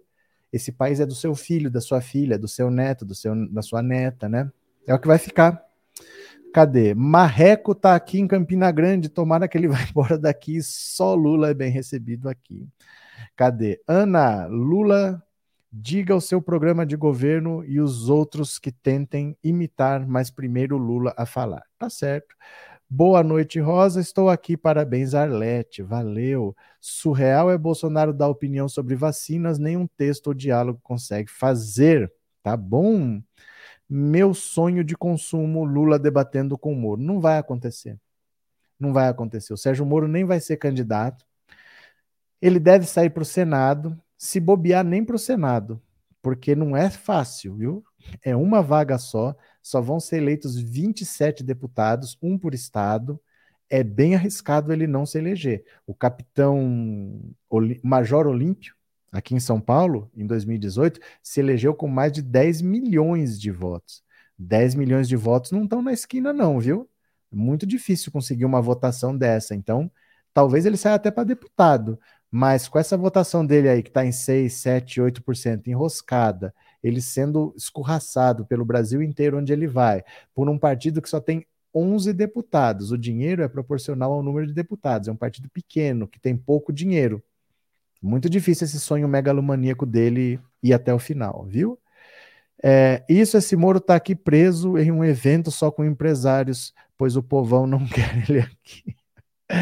Ai, meu Deus do céu. Moro não quer conversar nem com Ciro, imagina com Lula. O Moro, gente, o Moro não tem o que falar. Da área dele, ele já não era nem um bom juiz, imagina da área que ele não domina, né? É, professor, eu sempre tento enviar superchat, mas eu nunca consigo a, a senha do Mercado Livre, mas sempre envio o Pix. Eu vou ler o Pix no final da live, tá? Eu vou ler o Pix no final da live. Quer ver? Será que se o Lula falar o plano de governo dele, o Bozo obedece no dia seguinte? Se for, pode falar logo. Coitado do Bolsonaro, gente. É um tapado, né? É um tapado, realmente. Agora aqui, ó. Como as coisas não tão fáceis. Bolsonaro tá furioso da vida com os militares. Vocês viram ontem? A gente viu a notícia aqui dos militares querendo que todo mundo se vacine, que todo mundo mantenha o isolamento social, que todo mundo use máscara. Dentro das Forças Armadas é obrigatório. Quem estava em serviço remoto vai voltar agora para o presencial, vai ter que voltar vacinado, vai ter que voltar com máscara, vai ter que voltar fazendo distanciamento, usando álcool gel. O Bolsonaro tá bravo. Ele tá bravo, tá revoltadinho. Dá uma olhada aqui, ó. Não dá para acreditar que elegemos um traste desse, cara. Tá arrumando briga com o exército por causa disso, ó. Bolsonaro se irrita com recomendação de vacinação de militares e exército prepara nota de esclarecimento. Vai ter que explicar por que eles estão fazendo lógico. Olha que nível o Brasil chegou. A recomendação do Comando do Exército para que militares se vacinem para o retorno ao trabalho presencial e a proibição sobre a disseminação de fake news irritaram o presidente Jair Bolsonaro. Diante da reação, o ministro da Defesa, Braga Neto, em uma reunião na tarde desta sexta-feira com representantes das três forças, expôs a contrariedade com a repercussão da diretriz assinada pelo comandante do Exército, general Paulo Sérgio Nogueira de Oliveira, o que se choca com o posicionamento do presidente, azar do presidente. Né? Na reunião, segundo apurou o Globo, foi discutida a divulgação de uma nota do Exército pontuando que a imunização não é uma obrigação nem condição para retornar ao trabalho. A expectativa no governo é que o comunicado seja publicado ainda hoje. O documento de oito páginas, assinado pelo comandante no último dia 3, reconhece que o avanço da vacinação permite a possibilidade da normalização das atividades. Entre os 52 itens do texto, o Exército destaca que o retorno ao trabalho deve ser avaliado desde que respeitado o período de 15 dias após a imunização. Os casos omissos sobre cobertura vacinal deverão ser submetidos à apreciação do DGP, Departamento Geral do Pessoal, para adoção de procedimentos específicos. Apesar da irritação do Planalto, a diretriz do Exército segue uma portaria de 29 de novembro do próprio Ministério da Defesa, assinada pelo general Braga Neto para entrar em vigor em 3 de janeiro. A portaria, no parágrafo 3, destaca que os servidores e militares da administração central do Ministério da Defesa, com exceção dos casos de comorbidades e outros casos específicos, retornarão às atividades presenciais 15 dias após terem sido imunizados pela Covid. Vocês percebem o quanto Bolsonaro atrapalha? Ele está bravo com uma determinação do, do Exército, do comando do Exército, que não tirou isso da cabeça. O Exército está obedecendo ao Ministério da Defesa, que é o Ministério do Braga Neto. E o Braga Neto está tendo que falar para o Ministério da Defesa o descontentamento do Bolsonaro, mas o Ministério da Defesa está simplesmente seguindo o que o Braga Neto assinou. Olha que que idiotice que é esse governo. O Exército está sendo repreendido pelo ministro da Defesa por seguir uma diretriz assinada pelo ministro da Defesa. E ele está indo lá como bom capacho, como um cachorrinho na coleira. Bolsonaro mandou, ele está obedecendo. Olha, não é para fazer isso porque o presidente não quer, mas o Exército está fazendo o que o Braga Neto mandou fazer. A diretriz é do Ministério da Defesa. Eles estão só falando. Não era para valer no dia 3? Dia 3 eles assinaram como o Ministério da Defesa mandou. Olha que coisa mais imbecil que virou o governo brasileiro. Tudo por causa dos caprichos do seu Jair dos 58, né? Do homem da casa de vidro. Militares abandonando o barco feito ratos que são. É porque assim, o, os militares têm que fazer uma diferença entre o exército e esse bando que está com o Bolsonaro. Porque uma coisa é a instituição. A instituição não está com o Bolsonaro. Tem alguns militares que estão lá porque estão recebendo o salário. Então não é uma coisa assim, o exército como instituição apoia, porque o exército não apoia governo. Não apoia nem faz oposição. A instituição é do, do Estado brasileiro, não é de nenhum governo mas tem militar trabalhando no governo e recebendo din-din. O Bolsonaro removeu aquele teto de que você só pode receber igual ao presidente da República, porque ele falou assim: pode receber no máximo igual ao presidente da República, mas por salário. Por salário. Antes era assim, vamos dizer que o máximo é 40. Se eu recebo 30 num e 20 no outro, dá 50. O máximo é 40, eu só recebia 40. Agora ele falou que não, que vamos dizer que o máximo é 40, é por salário. Então tem um salário do exército e tem outro no governo. Se cada um for é, 40, se eu receber 35 e 35, não tem problema eu receber 70. porque eu tá contando individualmente, um teto aqui, outro teto aqui, e você pode juntar às vezes três. Às vezes você junta três. O Bolsonaro, por exemplo, ele tem duas aposentadorias, mais o salário de presidente da República. Não tem problema. Tá tudo de boa. Ele revogou, né? Vamos nos unir a cada mês que passar, galera. Cada mês passado, a nossa vitória estará se aproximando. O exército terá que se desenhar, terá que desenhar o que é óbvio para o capitão Saboso entender.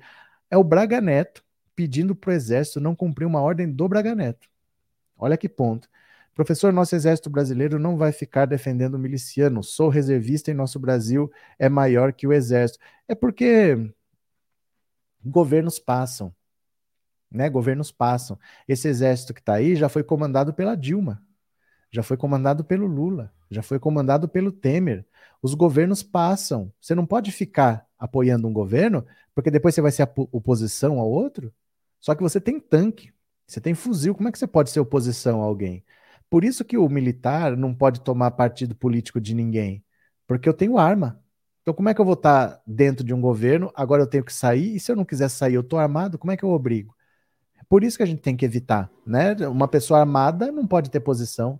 Não, você tem o privilégio de ter armas. Nós não vamos ter. Só vocês vão ter. Mas vocês também não podem se posicionar politicamente, porque senão como é que eu vou fazer oposição às suas ideias, né? Exército deve ser exemplar, inclusive nas vacinas. Imagina uma guerra entre o exército vacinado e o outro não. Ocorre um surto de vírus, todos os soldados são infectados. Ocorre um surto? Não, é só jogar o vírus lá. Você sabe o que, que faziam com os índios aqui no Brasil? Quando os fazendeiros queriam invadir a Amazônia, queriam invadir o Pantanal, queriam é, pegar todo o interior do Brasil e transformar em fazenda de soja, eles muitas vezes jogavam lá roupas que pessoas doentes tinham usado. Então, pessoas que tinham tuberculose, pessoas que tinham sarampo, todo mundo usava aquelas roupas e eles jogavam lá uma sacola cheia de roupa lá no meio daqueles indígenas que às vezes eram comunidades isoladas, que não tinham contato, né? Com, com o Brasil daqui, eram isolados, eles pegavam aquilo lá, vestia, ficava quentinho, depois ficava doente e morria. Cansaram de fazer isso. Imagina um exército não vacinado, é só você disseminar o vírus lá, acabou. Ganha a guerra sem dar um tiro, né? Queria saber por que os paulistas, que são os melhores e mais potentes, erram, erram com M, tanto nas eleições. Me diz quem acerta. Me diz quem acerta. Você é de onde, Paulo? Me diz quem acerta, porque até na sua família teve voto para o Bolsonaro, não teve? Então me explica por que, que a sua família errou tanto. Vocês têm que perder essa mania de ficar apontando o dedo para as pessoas. Isso é educação que a gente aprende em casa. Quando você aponta um dedo para alguém, tem três apontando para você. Percam essa mania, viu? Que isso é muito feio, é muito feio. Professor, quando pode se começar as campanhas políticas? A partir de abril. Porque é em abril que você vai colocar o nome oficialmente no TSE, seis meses antes da eleição, né? Quem mais acerta nos votos são os nordestinos. Será? Será que você está olhando só uma coisa que te interessa e não está olhando outra? Porque sempre foi o, a Bahia sempre elegeu o ACM, o ACM Neto está lá, a, os, os Calheiros estão lá, o Arthur Lira é de lá. Será que é simples assim? Será que as coisas são tão simples ou será que é um pouco mais complexo? Né? A gente tem que ter cuidado, não é assim não, né? O senhor já pensou em fazer um podcast? Eu não tenho condição de fazer um podcast e tão pouco interesse. Eu moro numa cidade do interior, meu caro. Não tem como eu trazer pessoas aqui. Não tem pessoas aqui para eu trazer. Não tem. Vocês veem um negócio de pessoas que moram em São Paulo e acho que em qualquer lugar dá para fazer. Numa cidade do interior você não faz um podcast assim. E eu também não tenho interesse em fazer um podcast, viu? uma, uma estrutura grande para ganhar a mesma coisa que eu faço sozinho aqui. Por que, que eu vou fazer isso? Não tenho interesse, não. Moro é juiz de província. Verdade. Bora. Deixa eu pegar mais uma aqui para vocês. Por falar em Sérgio Moro, que é um juiz de província, agora é o famoso ah, mas eu, eu como é que é? Mas eu tô rindo à toa. Pode acontecer com o Sérgio Moro a coisa mais irônica do mundo. Você lembra como que ele fazia para ficar perseguindo as pessoas? Ele tinha um cara no COAF, é o Centro da, de Controle de Operações Financeiras, que passava os dados para ele, tudo informalmente. Ele pediu os dados lá para o cara, eu acho que era o Valeixo, que era o, o chefe do COAF, o Valeixo. O Valeixo foi demitido da superintendência da Polícia Federal para entrar esse Alexandre Ramagem que está lá, e por ter demitido o Valeixo que ele pediu demissão. Se não me engano, era o Valeixo, que era o, o chefe do COAF. O Sérgio Moro pedia tudo para ele e o cara passava. O Sérgio Moro pode ser investigado pelo COAF. Dá uma olhada aqui, ó. Dá uma olhada. A próxima investida do TCU contra Sérgio Moro. Na mira do TCU, por causa dos ganhos como consultor, Sérgio Moro, veja só, pode virar alvo do Con Conselho de Controle de Atividades Financeiras, mesmo o órgão que vasculhava a vida financeira de Lula e outros réus da Lava Jato. O tribunal, por meio do Ministério Público, pedirá um relatório ao Conselho caso a Alvarez e Marçal não revele os valores solicitados pelo ministro Bruno Dantas.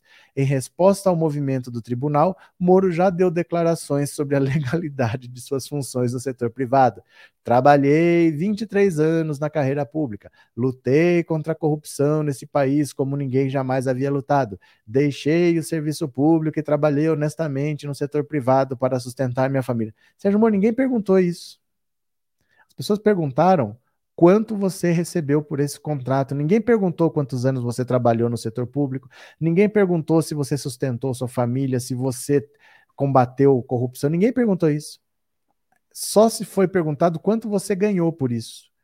Nós queremos saber. E se ele não responder, quem vai dar a resposta agora vai ser o COAF o COAF que ele tanto usou para perseguir opositores. Vamos ver as movimentações financeiras do Sérgio Moro e vamos saber o quanto ele movimentou. Olha que ironia, o Sérgio Moro sendo investigado pelo COAF, hein? Boa noite, Maria Joana, bem-vinda. Vamos chegando, viu? Cadê mais aqui? O estado de São Paulo é o mais ricão da nação, amo AMS, mas mas o povo se acha o mais rico e essa arrogância faz o mesmo povo votar em PSDB a vida inteira e está tudo bem, só pode ser. Ah, lá vem, agora começou. Começou a treta de que vocês vão começar a julgar todo mundo. Eu não sei onde que isso vai levar vocês, né? Eu não sei onde que isso vai levar vocês. Vocês deveriam pensar só que nós temos uma batalha grande pela frente e não é falando assim, ó, você votou. Gente, foram 57 milhões de votos em Bolsonaro. Teve voto na sua família. Adiantou você falar? Você não comprou briga dentro da sua família? Então, isso aconteceu na família de todo mundo, aconteceu na cidade de todo mundo, aconteceu no estado de todo mundo. E você ficar falando, ah, mas o Rio de Janeiro votou nesse, ah, mas o Paraná votou naquele. A gente vai para onde com isso? Entendeu? A gente para com onde com isso, né? Qual o motivo do Moro querer virar presidente? Ele não parece querer virar presidente. É por causa do seguinte: ele achou que ele tinha uma popularidade maior do que ele tinha. Ele não queria entrar para a política, mas faz três anos que estão aqui nele, ó. Faz três anos que estão aqui nele. Sempre tem alguém querendo convencer alguém a ser presidente, porque se eu te convencer a ser presidente e você se elegeu, eu vou ter influência sobre você. Você é uma pessoa que eu sou uma pessoa que você vai ouvir né? Então é importante para um grupo investir em alguém para ser presidente, porque eu quero ser próximo do presidente. Ó o velho da van, ó o Silas Malafaia, o que eles não se aproveitam da proximidade que eles têm com o Bolsonaro. Então todo mundo fala, Moro, mas você tem que tentar. Moro, vai lá. Já propuseram para ele fundar um partido para ele ser candidato, para ser um partido que não tivesse histórico, para ninguém poder falar assim, ah, esse partido já foi envolvido no esquema do não sei do que. Tudo isso eles falaram, porque pessoas querem estar próximas do poder. Então vamos ver se o Sérgio Moro serve, mas não. O Brasil rejeita Sérgio Moro de um jeito que nem eles esperavam, né? Cadê que mais? Professor, a campanha eleitoral começa em julho ou agosto. Em 2018 começou em agosto. Foram só. Não, a campanha a campanha, você está falando o seguinte: horário eleitoral gratuito. Mas o candidato tem que estar registrado oficialmente no TSE seis meses antes da eleição. O que começa 60 dias antes é o horário eleitoral gratuito, não a campanha. O horário eleitoral gratuito. Você se registra quatro meses antes e aí não tem volta. O candidato é aquele ali. Já foi apresentado ao TSE, já foi registrada a chapa, entendeu? O horário eleitoral sim começa depois. Rai Moraes, obrigado por ter se tornado membro, viu? Obrigado pelo apoio, obrigado de coração, valeu mesmo pela confiança, obrigado por estar junto aí. Agora, vi, Vixe, vixe, nem vou falar, nem vou falar. Moro achava que estava com a popularidade lá em cima, caiu feio. É porque ele era mais popular que o Bolsonaro. Ele tinha mais moral no começo do governo Bolsonaro do que o Bolsonaro. Era uma situação bizarra de um ministro que é mais estrela do que o presidente. E aí eles se mataram. Aí o Sérgio Moro acabou saindo. Mas ele achava que ele ainda tinha essa popularidade toda e não tem. Ele achava que ele ia ter alguma coisa. Se ele tinha 40 naquela época, de popularidade, 40, hoje ele achava que ele ia ter uns 25, 26, 30. Mas não, ele não tem nem 10. Então tá difícil para ele realmente assim. Tá tão difícil para ele quanto para o Ciro Gomes. Mas o Ciro Gomes a gente sabe que não vai para lugar nenhum. Então imagina a decepção do Sérgio Moro, né? Agora deixa eu falar aqui uma coisa para vocês. Todo dia tem, todo dia tem uma dessa, ó. Treta na direita, treta na direita.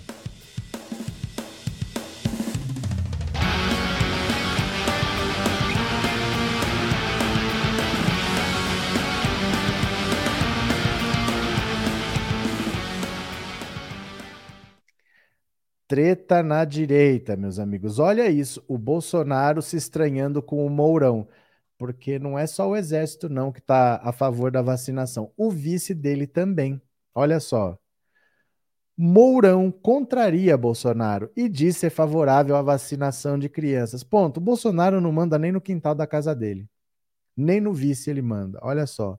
O vice-presidente da República, general Hamilton Mourão, disse nesta sexta-feira ser favorável à vacinação de crianças entre 5 e 11 anos contra a Covid-19. Decisão é contrária ao que pensa Jair Bolsonaro, que na última live semanal, na quinta-feira, criticou a aplicação de vacina nas crianças. Nessa semana, o Ministério da Saúde já havia feito uma audiência pública para discutir o assunto, mas tanto a Anvisa como a comunidade científica criticaram a realização, alegando que a vacina já tinha sido considerada segura pela agência sanitária e está em processo de aplicação em outros lugares do mundo.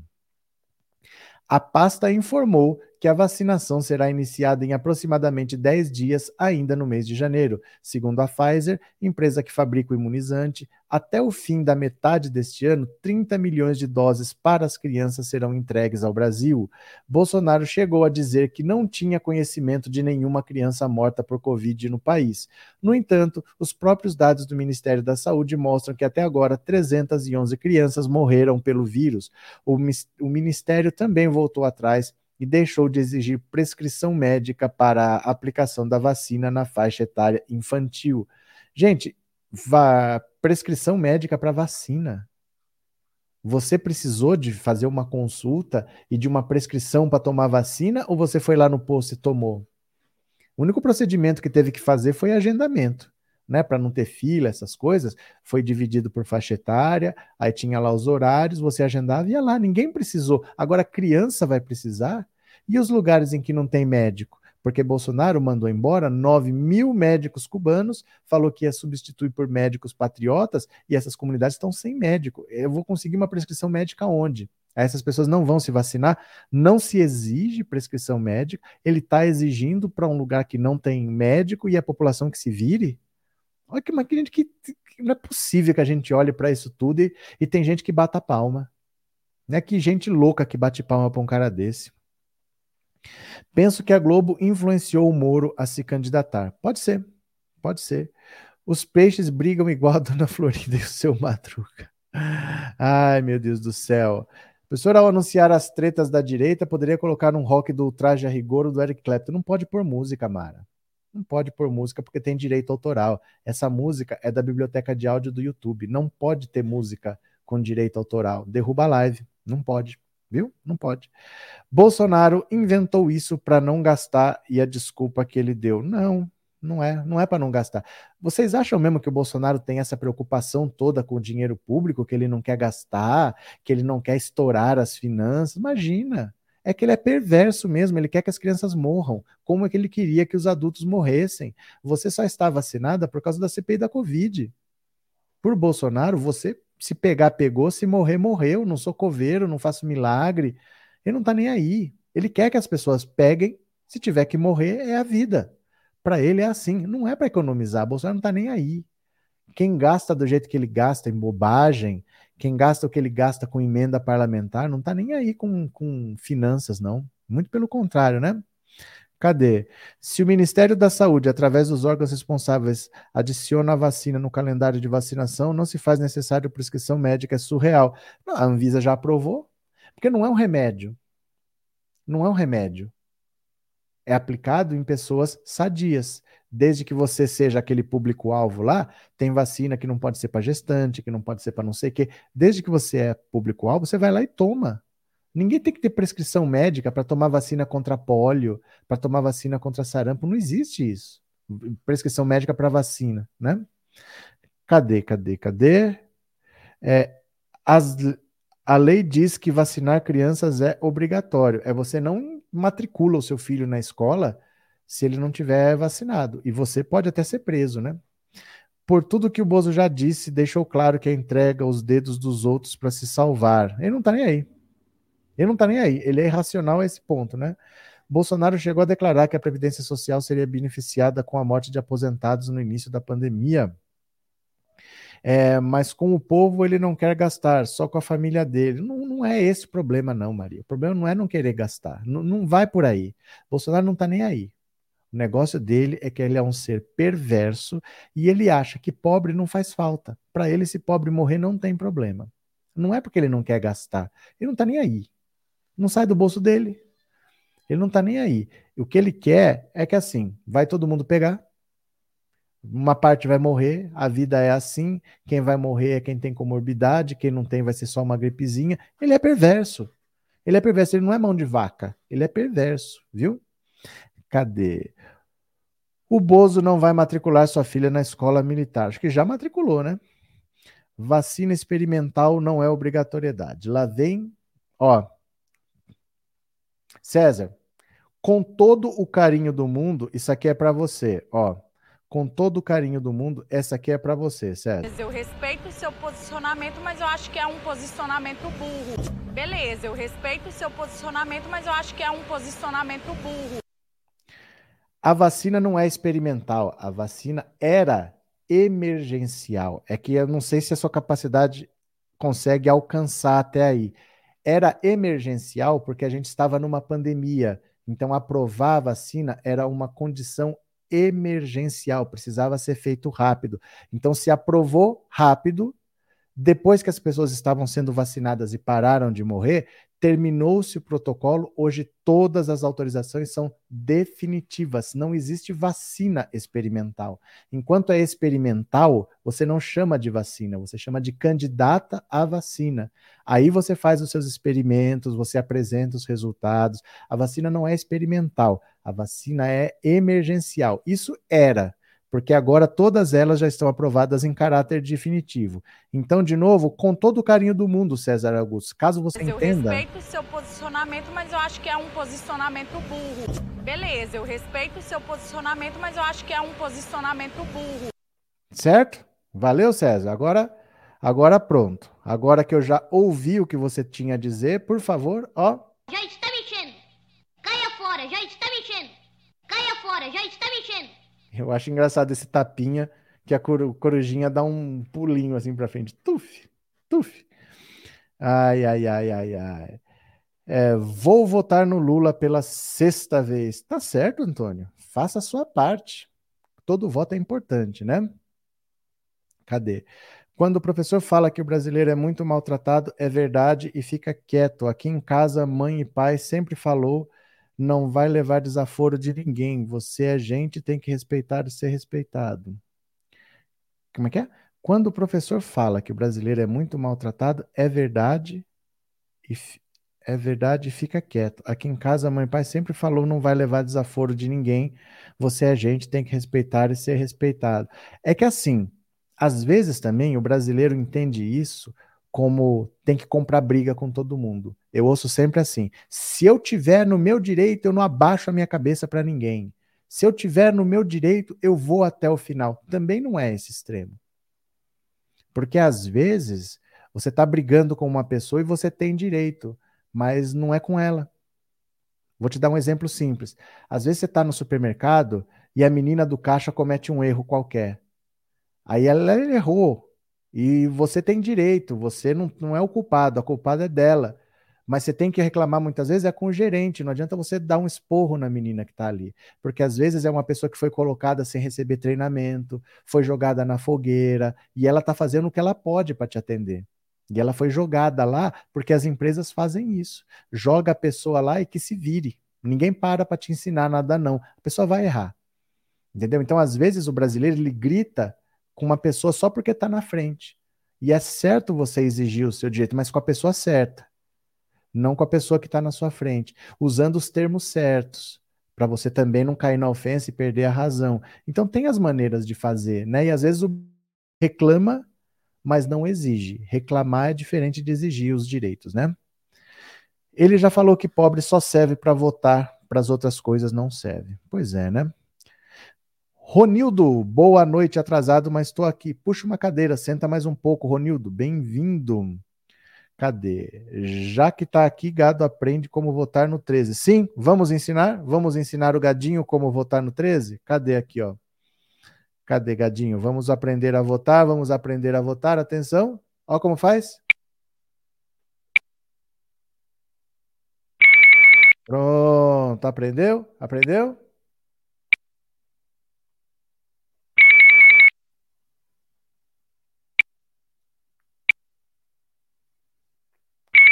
Aê, valeu.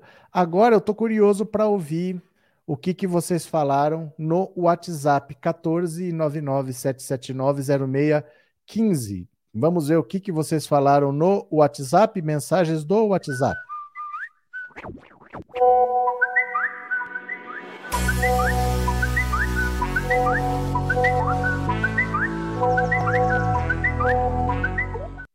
Pronto, eu perguntei para vocês se você acha que o Lula já deve antecipar logo. Fala logo se é candidato a presidente ou não é, quem que é o vice, quem que é o ministro, ou se ele segura a onda, espera março, espera abril, fica na moita, deixa o povo se matar e depois ele fala: "Vou ouvir agora no WhatsApp". Só agradecendo ao Tiago Espósito, obrigado pelo super sticker, obrigado de coração, obrigado pelo apoio, viu?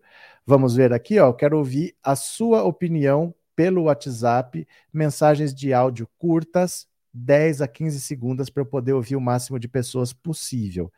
Vamos ver o que, que vocês estão falando? Olha, vamos ver? Beleza, vamos ver aqui, ó. Boa noite, professor Roberto. Boa noite. É, eu sou de Goiânia e acho que o Lula pode esperar até março para ele divulgar, né, o vice, divulgar toda a campanha dele. Valeu, obrigado pela participação. Boa noite, professor. Boa noite. Eu acho que ele tinha que esperar mais um, um pouco, para esperar os outros se decidir primeiro. Aí depois ele joga a cartada dele lá. Ficar na moita, deixa o povo se matar e depois eu mostro minhas armas? Beleza. Vamos ver quem mais aqui, ó. Boa noite, professor. Boa noite. Acho que não. Ele tem que esperar realmente junto com os outros. Não tem que falar nada agora, não. Tá porque bom. a melhor surpresa é o ataque. Fechou. Quem mais? Boa noite, professor Roberto. Boa noite. Aqui é a Luciane de Brasília. Eu acredito que é melhor falar, já deixar bem claro da posição, já tem que divulgar, não há outra alternativa. É, essa é a melhor hora disso. É um prazer em conhecê-lo e que seja Lula sempre. Lula 2022. Muito obrigado pela sua participação, viu? Boa noite, professor. Boa Acho noite. que o Lula deve deixar para para abril mesmo, deixar na expectativa. Em abril ele começa tudo de uma vez, já divulga o vice e tal, e vamos para cima dos bolsominions. Valeu, abraço a todos, boa noite. Eu que agradeço. Quem mais? Professor Elf de João Pessoa, ele tem que ir para cima é logo, para botar para derreter. Valeu. E aqui? Boa noite, professor. Sou Ana Maria. Estou Hum. muito animada que Lula diga que vai ser candidato e diga todo o programa dele, porque já é muita espera e ninguém aguenta mais. E Lula, 2022. Obrigado. Quem mais? Boa noite, professor Roberto. Eu acho que o Lula já tem que sair, já tem que colocar o, O bloco na rua? sabe, o seu nome. É, já não tem mais segredo para ninguém. e ele já tem que já decidir, né, já, já se posicionar como candidato. Isso eu creio que vai ajudar na batalha. Que é Nonato Coelho. Muito obrigado. Abraço, Nonato. Boa Robson de Angra dos Reis. Não, Lula tem que segurar a onda. Segura a onda, a imprensa já está jogando ele, os, os adversários dele já estão jogando ele. Deixa ele quieto. Quando chegar o momento, ele se joga. Mas por enquanto ele segura a onda.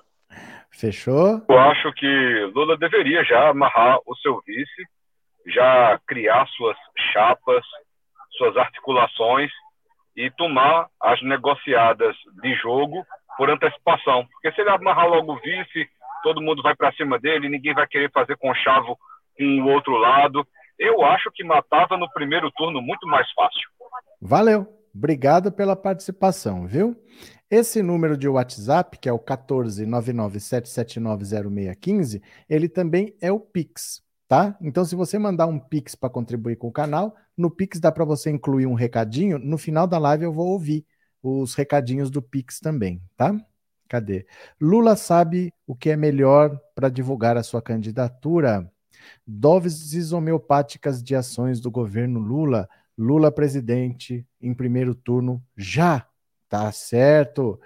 Roberto, seu amigo Ronaldo de Campinas, na casa da minha irmã Joana Dark. Valeu, Ronaldo, abraço. O que houve com o camarão? Entupiu Bolsonaro. O médico teve que interromper suas férias nas familiares por entupimento. Ah, faz parte, né? Faz parte. Saudades de votar no PT 13. Agora aqui, ó. Bolsonaro está assustado. Bolsonaro está assustado e eu acho é pouco. Dá uma olhada aqui. Bolsonaro está assustado com o sucesso de Lula na web. Dá uma olhada aqui. O crescimento do apoio do ex-presidente Luiz Inácio Lula da Silva nas redes sociais vem assustando o presidente Jair Bolsonaro. Ameaçado nas pesquisas, o mandatário agora vê o petista se destacando na internet. Segundo apurou o DCM, o planejamento do bolsonarismo era que a esquerda só conseguiria alcançá-los em termos de popularidade nas redes sociais depois de 2025. A candidatura e o carisma do petista fez com que a sua força na web se igualasse à do atual mandatário, mesmo longe da presidência da República. O Bolsonaro está assustado e acha que perdeu a maior vantagem que tinha em relação ao PT. Com o Lula, as pessoas não acreditam em fake news. Isso não pega. E o Lula é carismático, então gera muita repercussão tudo que ele faz. A foto da coxa é uma prova, afirmou um interlocutor de Bolsonaro ao DCM. Bolsonaro não se recuperou ainda da foto da coxa do Lula. Em dezembro, Lula apresentou números iguais e até maiores que Bolsonaro de influência na internet. De acordo com um estudo da FGV, o ex-presidente Lula começa a ameaçar a hegemonia de Jair Bolsonaro detém nas redes sociais. De acordo com os pesquisadores, Lula já aparece tecnicamente empatado com Bolsonaro no Twitter e também já está bem próximo no Instagram. Dados coletados e divulgados pelo mestre em ciências da USP, Arcelino Neto, mostram que foram 249 mil pessoas comentando, mais de 1,6 milhão de interações sobre o petista. As repercussões das viagens internacionais de Lula também influenciaram na alta dos números. Quando esteve na Argentina, o cluster internacional contou com a participação de 14.360 usuários e 51.554 interações. Já o segundo Bolsonar... já segmento bolsonarista teve fraco desempenho, ficou em 14% dos usuários e 8,1 das interações. A pesquisa de popularidade digital elaborada pela Quest, por sua vez, mostra que o ex-presidente Lula marcou 73,4 pontos, enquanto Bolsonaro pontuou 68,9 no ranking de popularidade. Bolsonaro ainda não superou a coxa do Lula.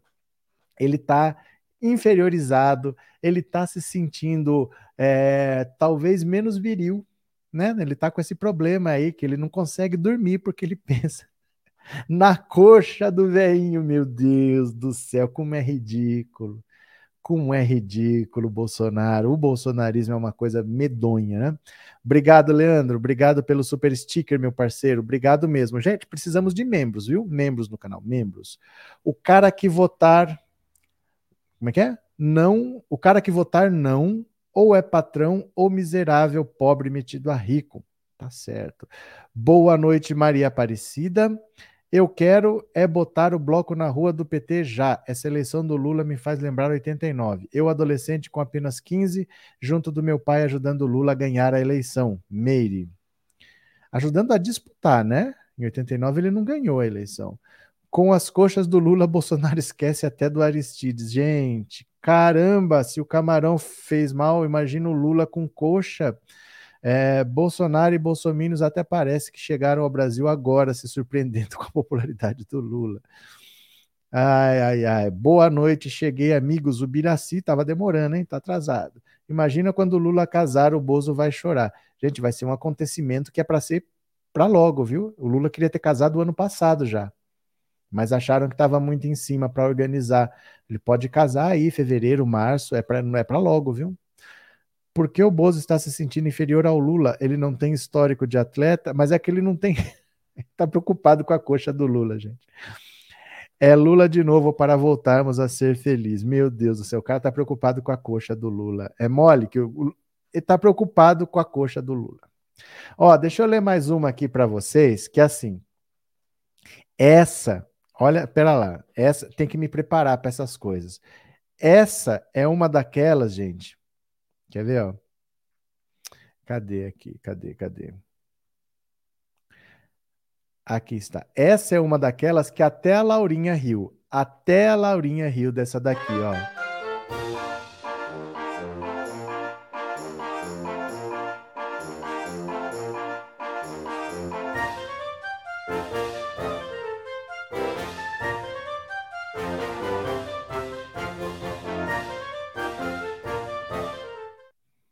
Essa é demais, vocês não vão acreditar. Só podia ser Janaína Pascoal. Sabe o que a Janaína Pascoal falou hoje? Janaína Pascoal falou o seguinte: vejam só. Não sei se voto em Bolsonaro, diz Janaína Pascoal, que vai se candidatar ao Senado. Agora ela não sabe mais se vai votar no Bolsonaro. É capaz dela votar no Lula, né? É capaz dela votar no Lula. A deputada estadual Janaína Pascoal deve se reunir com o PRTB nos próximos dias para discutir uma possível filiação ao partido. Então ela é, tá, ela é do PSL, que era o partido de Bolsonaro, não é mais, mas ela quer ir para o PRTB, que é o partido do Mourão. É o partido do Mourão. Eles, o PRTB, já me garantiram a legenda e defende valores próximos aos meus. Eu só estou querendo garantir autonomia para montar as chapas estadual e federal. Janaína anteriormente foi sondada para compor uma chapa ao governo de São Paulo com o atual ministro da Infraestrutura, Tarcísio de Freitas, que conta com o apoio do presidente. Serei candidata ao Senado. Isso está definido. Só queria conhecê-lo e me encantei por ele. Me encantei com ele, né? A deputada, inclusive, já enterrou a possibilidade de se juntar ao ministro, afirmando que não sabe se votará em Bolsonaro em outubro. Eu preciso ver o que vai ser melhor para o Brasil. Vou ter de avaliar. Não sei se voto em Bolsonaro. Olha, eu não sei se vocês vão lembrar, mas semana passada teve aqui um treta na direita que foi Janaína Pascoal e Weintraub, porque ela estava chamando Weintraub para se juntar ao bloco do bolsonarismo. Agora ela disse que não vai votar no Bolsonaro. Mas olha o que, que ela falou semana passada. Olha aqui, ó. Abraham, li na Oeste que você disse ser meu adversário e de Tarcísio. O que é isso, companheiro? Bora reunir todos na mesma sigla. Tarcísio governador, Angela Gandra vice, Janaína senadora, Abraham líder de uma super bancada de federais e Arthur, Arthur Weintraub, irmão dele, de estaduais. Pense bem, eu que estou indo para o sacrifício, a única cadeira, um único turno, vamos trabalhar juntos para ocupar as casas legislativas. Não sabemos quem será presidente. Pense bem, criatura. Se conseguimos, ainda trazemos a doutora Anise para puxar voto com você para os federais. E Salles com seu irmão para os estaduais. Não é hora de cisão. Deixa para brigar depois. Olha ela querendo juntar todo mundo na bancada bolsonarista. A resposta do, do Weintraub: primeiro, não sou seu companheiro. Aliás, isso é termo da esquerda. Quando era de seu interesse, você descobriu meu telefone e me ligou. Não fui eu que te procurei. Agora tuita sobre sua decisão, querendo se impor. Achei sua postura muito falsa e interesseira. Aí a Janaína, que estava pedindo para o Weintraub se juntar ao bolsonarismo, ó, não sou seu companheiro, diz Weintraub a Janaína Pascoal. Deputada foi criticada pelo ex-ministro depois de sugerir união bolsonarista com Tarcísio e Salles. Essa Janaína, que estava querendo uma união bolsonarista, agora diz que não sabe se vota em Bolsonaro. Gente, dia 7 de janeiro, esta notícia aqui é de 29 de dezembro, não tem 10 dias que ela arrumou briga com o Weintraub porque ela queria todo mundo fechado com o bolsonarismo. Agora ela vem falar que não sabe se vota no Bolsonaro. É ou não é uma desorientada essa Janaína Pascoal? É da gente rir mesmo, né? Ela é a cara do Pedro de Lara, não é, gente? Ixi, coitado do Pedro de Lara. Cadê? Lula, um presidente para todos. Em 2022 votaremos com todo prazer no Lula para presidente. Doutora Nise, Deus do céu. Ela acha que assim, Nise Yamaguchi na política, né? Essa é golpista.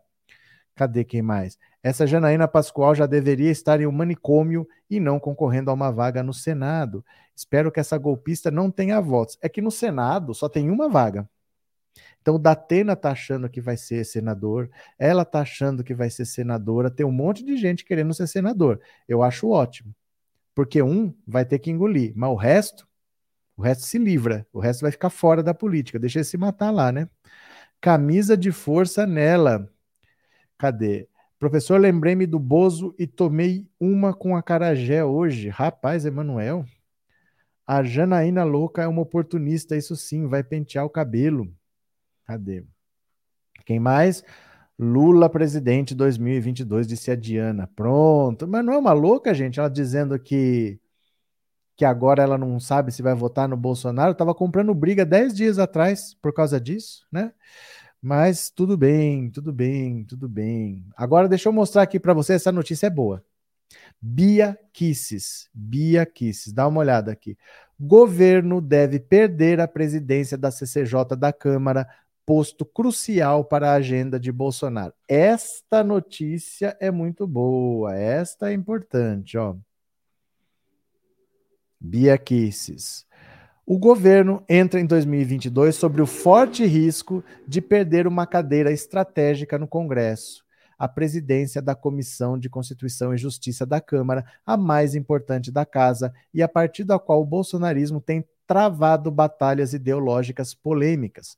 O comando do colegiado sairá das mãos de Bia Kicis, uma das fiéis apoiadoras do presidente Jair Bolsonaro, e deverá ficar com um parlamentar da nova bancada do União Brasil, resultado da fusão do DEM e do PSL. Olha o que aconteceu. O presidente da nova legenda, Luciano Bivar, espera que o TSE dê a chancela à União até fevereiro. Então ele quer que o TSE, até fevereiro, oficialize que não existe mais o DEM, não existe mais o PSL, o que existe é a União Brasil, um partido novo que está se formando. Quando as atividades parlamentares serão retomadas. O processo está sob a relatoria do ministro Edson Fachin e já conta com parecer favorável do Ministério Público. O mandato de Biaquices à frente da comissão tem duração de um ano.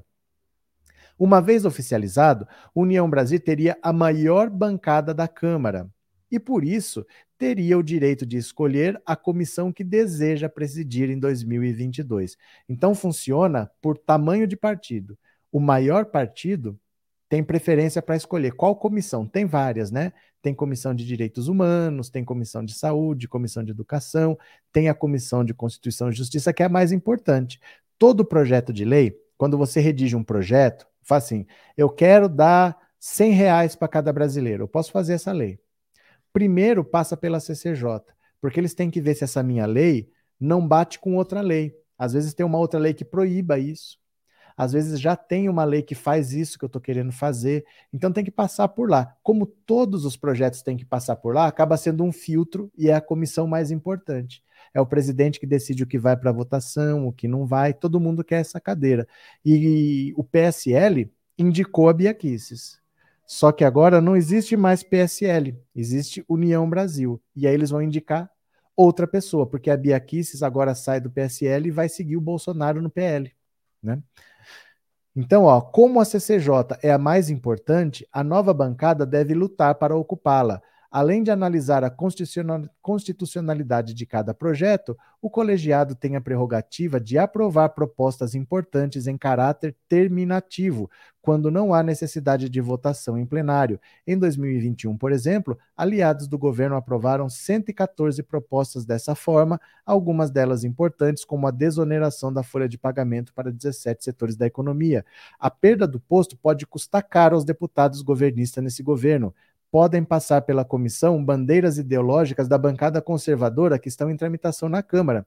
Entre elas, há o projeto que institui mandatos de 10 anos para ministros do STF e a que diz respeito ao chamado excludente de licitude, na prática, uma mudança na lei para dificultar a punição de policiais que matarem em serviço. No ano passado, o governo comemorou vitórias importantes no colegiado, aprovou propostas como a que antecipa de 75 para 70 anos o limite de aposentadoria para limite para ministro do STF e o que abre brecha para a legalização do ensino domiciliar no país. Por diferentes razões, contudo, as duas propostas não avançaram depois de passarem pela comissão. Então, olha só, estamos prestes a nos livrar da Bia Kisses. Estamos esperando agora é, ela perdeu o mandato dela, porque o mandato da, de presidente de comissão é de um ano só. Se ela fosse do partido, maior partido, ela poderia ser reconduzida. Eles indicam, ela fica mais um ano lá. Mas ela era do PSL e agora o PSL fundiu com o DEM, vai virar União Brasil. Ela não é do União Brasil, porque ela vai acompanhar o Bolsonaro no PL. Aí o PSL vai indicar alguém do PSL e aí não vai ser ela. É importante você comandar a CCJ porque você decide, por exemplo, tem um projeto polêmico lá. Se não interessa para o governo, eu não ponho em votação, eu ponho outro em votação, eu deixo lá parado. Eu, os projetos do governo, eu faço tudo para aprovar, porque tem que passar por ali. Não quer dizer que ali aprova, mas é necessário passar pela CCJ. Você pode barrar ali, como você pode fazer tramitar. Então é um freio, né? É um gargalo importante que o bolsonarismo perde, né? Bia Kisses fora da CCJ. Aleluia, Deus existe. Ela vai sair de lá direto pro asilo. Não, Valdemar. Ela vai sair de lá direto pra cadeia, ó. Ela vai sair direto pra cadeia. Cadê? Ó, aqui, ó. Esse processo ainda está em andamento, viu? O inquérito ainda está aberto. Ó. Esse processo aqui, ó, é um inquérito, tá lá na Polícia Federal, deve completar, eram 60 dias. O Lewandowski deu 60 dias para se concluir o inquérito policial, que é a fase de investigação, de prestar depoimento. Ela vai ter lá que explicar o que, que ela fez, porque ela está sendo acusada por mim de racismo. Ela tem que responder para a Polícia Federal e daí ela pode ir para julgamento. Pode ser julgada lá no STF, pode ser condenada e pode ser presa, porque a pena para o que ela fez é de 3 a 5 anos. 3 a 5 anos, se passar de 4 anos, é regime fechado. 5 anos não é cesta básica, não é trabalho comunitário, não. Ela vai ter que ficar um período em regime fechado. Mas mesmo que não seja a pena máxima, que seja um dia, ela já fica com a ficha suja e ela fica inelegível. Ela está fora da eleição do final do ano. Já seria ótimo se tirasse ela da eleição. Então vamos ver o que acontece. Agora ela já está perdendo o cargo na CCJ, né? Cadê que mais aqui? É, mas esses partidos só tem lunáticos. Sai essa Bia louca, entra outro pior ou tão idiota quanto imbecil. Não, Rodrigo. O bolsonarismo foi atrás do Bolsonaro. O PSL não tem mais bolsonarista, porque os bolsonaristas foram atrás do Bolsonaro, estão indo tudo para o PL. Então o PSL, que virou União Brasil, vai indicar alguém que não é bolsonarista. Ó, lembra assim: o Bolsonaro se elegeu pelo PSL mas no novembro de 2019 ele rompeu com Luciano Bivar e falou: vou fundar meu partido.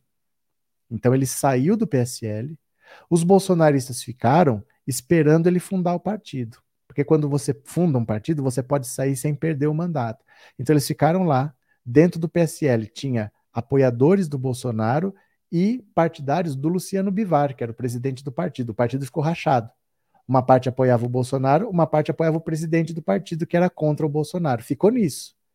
Agora que não saiu o União Brasil e o Bolsonaro foi para o PL, os bolsonaristas saem do PSL e vão tudo para o PL. Então eles não vão indicar mais bolsonarista porque não tem. Os bolsonaristas foram atrás do Bolsonaro, entendeu? Não tem mais bolsonarista no PSL.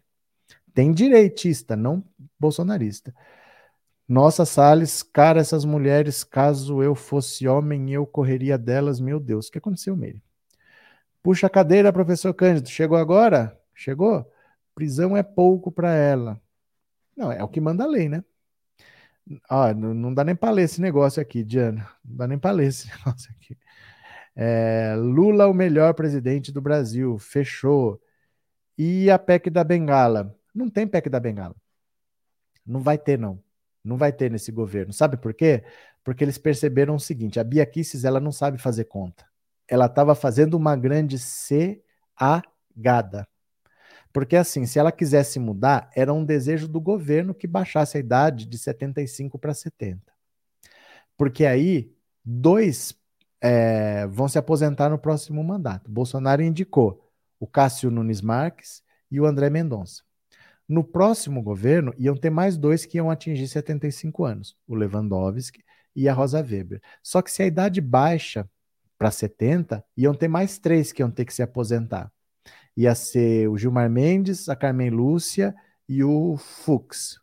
Então, o que, ela queria fazer? Ela queria aprovar agora para o Bolsonaro indicar agora outros nomes. Então, ela aposentaria hoje. Hoje, se passa hoje, Hoje ela aposentaria o Lewandowski e a Rosa Weber, que vão aposentar no próximo. Aposentaria agora. Então o Bolsonaro indicaria quatro, né?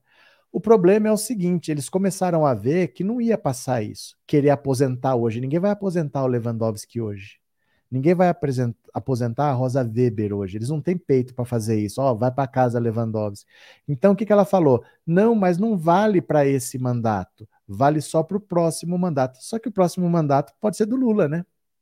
Aí, se eles aprovam isso hoje valendo para o próximo mandato, o Lula que entrar indicando cinco ministros do STF vai ter que indicar o Lewandowski, a Rosa Weber, mas também indicaria o substituto do Gilmar Mendes, da Carmen Lúcia e do Fux. Aí eles vão aprovar uma PEC para ajudar o Lula. O Lula, em vez de indicar dois, vai indicar cinco. Então não vai ter PEC da Bengala. Não vai ter, não.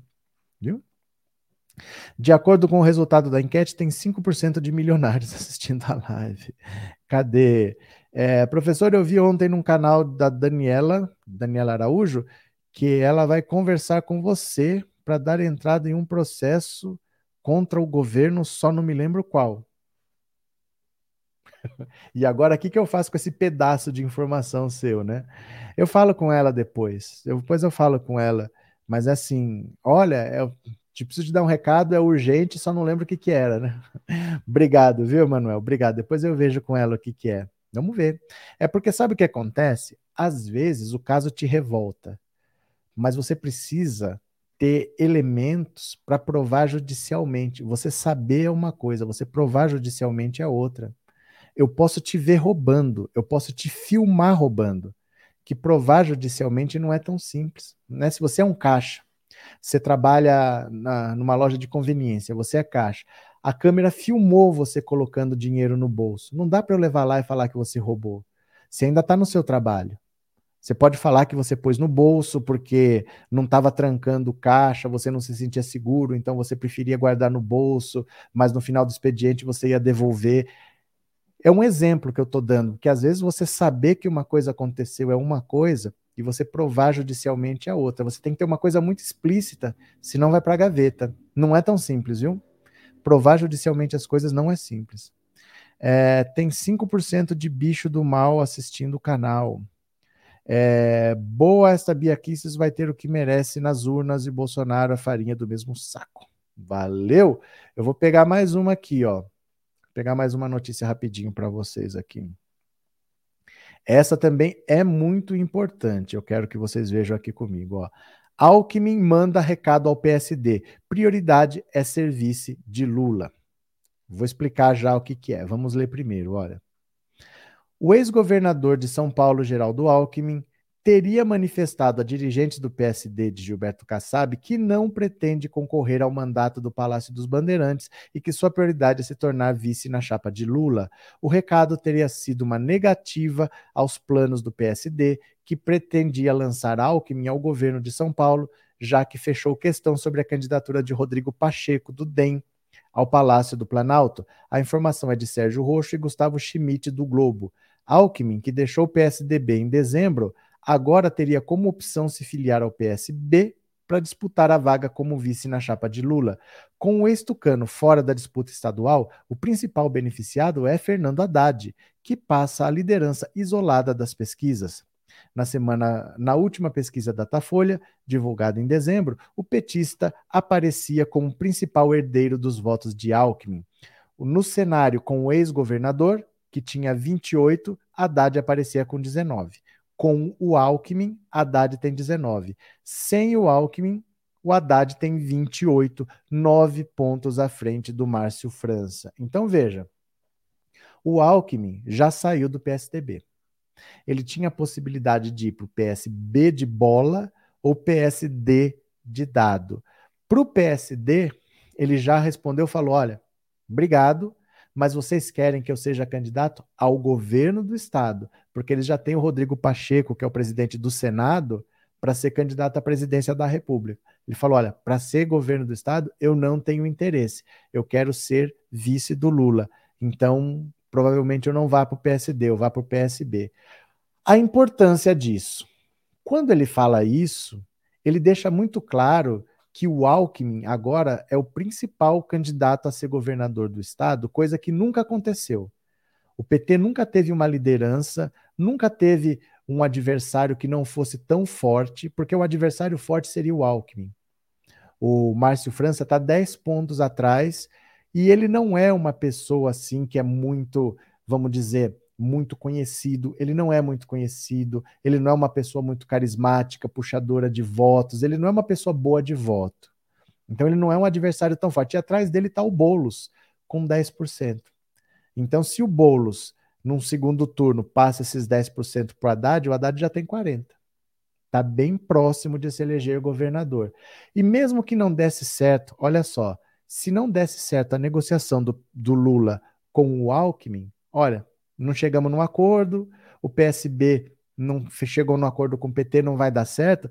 Depois disso tudo, o Alckmin já disse que não quer ser candidato ao governo do estado. Mesmo que ele fale que ele queira, na cabeça das pessoas, aquela ideia do Alckmin governador já se desfez. Então o Haddad já está se beneficiando dessa resposta afirmativa que ele falou assim: ó, o meu desejo é ser vice do Lula.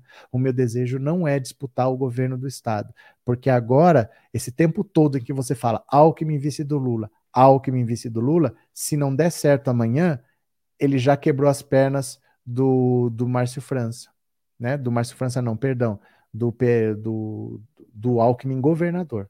O Alckmin candidato a presidente quebra as pernas do Alckmin governador. Então isso facilita para o Haddad, porque é a chance de quebrar a sequência do PSDB em São Paulo. A chance é agora com Haddad. E o fato dele falar, quero ser o vice do Lula, mesmo que depois ele decida se candidatar ao governo, mas já desmobilizou.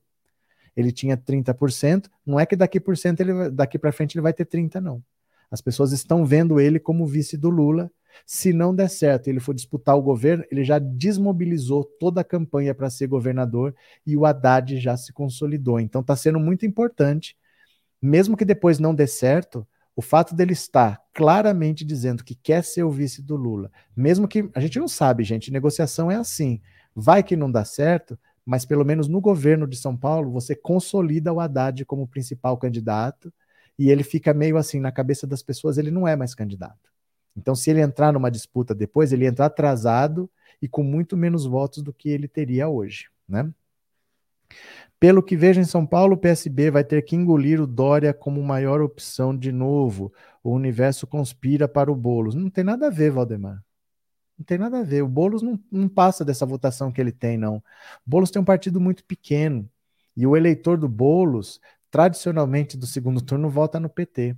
O Lula fazendo campanha, vencendo praticamente no primeiro turno e puxando a Haddad atrás, não tem como o pessoal fazer nada. O pessoal é um partido muito pequeno vai ter pouco horário. Ó, na campanha para prefeito, o Boulos tinha sete segundos de horário eleitoral.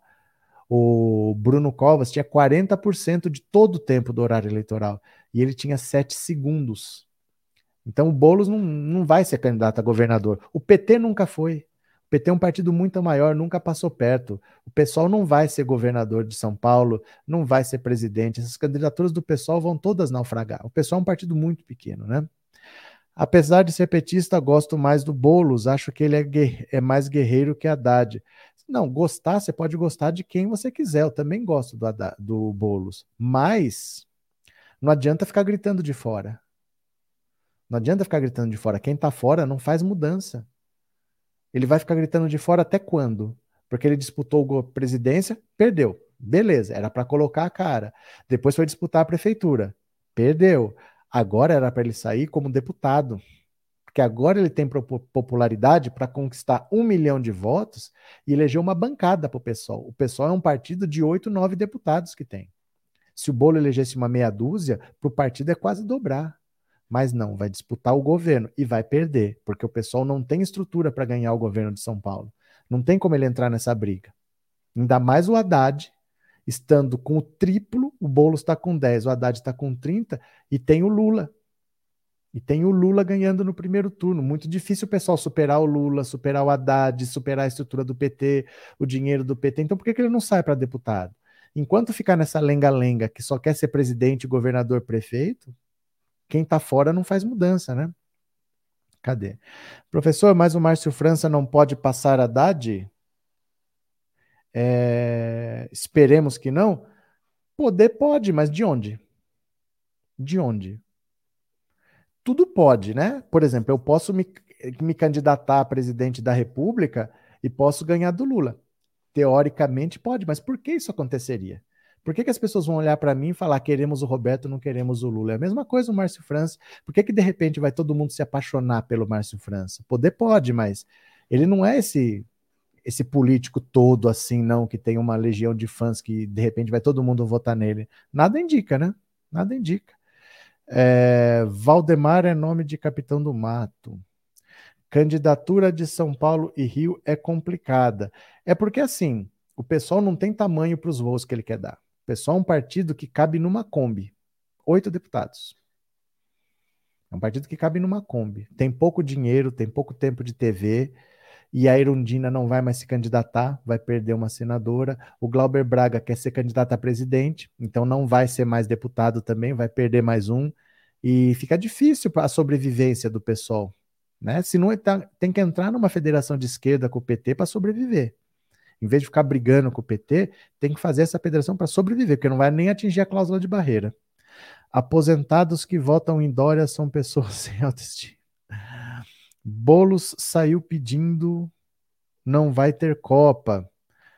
Culpa do Bolsonaro, o PSDB está sumindo. Mais ou menos, porque assim, o eleitorado do PSDB foi todo para o bolsonarismo. Mas quem está destruindo o PSDB por dentro é o Dória. O Dória comprou briga com todo mundo. O Alckmin está saindo do PSDB por causa do Dória. O Dória arrumou briga com o Eduardo Leite, com a direção do PSDB. Ele tentou expulsar o, o Aécio, ele está fazendo o diabo lá. O PSDB está entrando num caminho bem complicado com Dória, viu? Eu só votei no França porque não tinha outra opção no segundo turno. Era ele ou Doriana. Meire. Cadê Sandra? Será que o Haddad consegue acabar com o decreto 65021 do Dória, que está descontando muito dos aposentados e pensionistas ilegalmente? Sou aposentada e tem gente que não poderia mais pagar cuidadora. Sandra, é assim, ninguém tem resposta para essas perguntas agora. Tem que esperar para ver o que acontece, porque tudo depende. Você não faz nada sozinho. Você precisa de apoio, você precisa de apoio dos seus deputados estaduais, tal. Tem que ver que bancada você elegeu, né? Mas com certeza você está falando com um professor, né? O, o, Dória sendo um professor, ele não é um, um empresário mauricinho como o Dória. Então o Haddad, ele com certeza vai olhar com cuidado para essas questões, mas nada você faz sozinho, né? Não é que eu sentei agora eu vou fazer, desfazer, tudo com calma, mas dá para fazer. Vamos esperar, né? Tô com soluço hoje. Um empresário aqui em Garanhuns apostou 30 mil reais com outro que o Lula se elegerá no primeiro turno. Eu acho que o Lula vai se eleger por WO, viu? Acho que o Lula vai se eleger por WO. Eu não vejo um Moro candidato. Bolsonaro, para perder, não vai ser candidato. Aí é primeiro turno mesmo. Mesmo. Gente, fui esquentar a janta e perdi a conversa aqui. Que papo é esse? Gleice disse. Gleice, tudo de bom. Mano, você perdeu uma boa parte da conversa, que esse foi o começo da live, hein? Cadê? Robson, boa noite. O que você acha Você acha que o Lula ganha no primeiro turno? Acho. Acho. Acho que ganha por WO. Porque assim, as campanhas mudaram desde que tem o fundo eleitoral. Porque o fundo eleitoral é um dinheiro, é isso aqui que pode usar. Toma tanto, é aquilo. Antes você saía atrás de doação. Então, de repente, eu posso conseguir um trilhão de reais e fazer a campanha soltando dinheiro pelo nariz. Hoje isso não acontece. Então, o dinheiro que eu gasto numa campanha para presidente, eu não gasto para eleger deputado. E o número de deputados determina a quantidade de dinheiro que você recebe. Então, será que o Podemos, por exemplo, vai ficar de, gastando dinheiro na campanha do Moro, o Moro enroscado, e não vai gastar esse dinheiro para eleger deputados? Não é mais fácil abandonar essa ideia maluca e eleger deputados, porque é deputado que vai dizer o quanto você tem para ganhar? O Ciro, a mesma coisa. O PDT vai nessa aventura até quando? Com 6%. Vai continuar torrando dinheiro lá, ao invés de gastar dinheiro para eleger deputado? Então, quando você for ver que já está perdido, é capaz que todo mundo retire a candidatura para parar de gastar dinheiro, para gastar dinheiro para eleger deputado, e aí o caminho vai se abrindo. Né? Se o Ciro desistindo, os 6% dele passam para o Lula automaticamente. Acabou a conversa. O Bolsonaro, será que ele vai para tomar uma surra? O Sérgio Moro vai para não se eleger? Porque se ele for para deputado ou para senador, ele pode ter um mandato de 4 ou 8 anos. Para presidente, ele não vai ter nada. Então ele vai ficar nessa até quando? Chega uma hora que as pessoas vão tomar uma decisão e eu acho que o Lula vai acabar sozinho nessa disputa aí. Bolsonaro não tinha estrutura. Bolos ganhou do PT na disputa da prefeitura sem estrutura. Por que Bolos não pode ser governador? Porque ele não tem estrutura. Você tem que entender que são coisas diferentes. Ó, Bolsonaro não tinha estrutura, mas ele não era governo. Ele não era governo e naquela eleição não tinha o candidato do governo. Porque veio do golpe, o governo era o Temer, que não disputou a eleição. Então foi uma eleição atípica que você não pode usar como parâmetro. Normalmente você tem o candidato do governo e o candidato da oposição. Naquela eleição não tinha. Então um candidato é, de fora jogava fake news e saía correndo. Ele não tinha responsabilidade, porque como deputado ele não era ninguém, e não tinha um candidato do governo comandando a máquina. Só por causa disso. O candidato do governo sempre tem uma vantagem de ter a máquina. Naquela eleição não tinha. Então não use essa eleição como parâmetro. Bolos ganhou do PT na disputa para a prefeitura, mas não tem condição de ganhar o governo do estado. Na hora do vamos ver, olha, o Bruno Covas teve 32% e o Boulos teve 20. Quando eu vi o Bruno Covas com 32, eu já falei, ele já ganhou. Pode o Boulos fazer o que quiser, mas ele já ganhou, porque o Celso Russomano tinha 10. E o Mamãe Falei tinha 10. Esses 20% desses dois jamais iriam para o Boulos. Então ele de 32 ele já tinha 52 ali.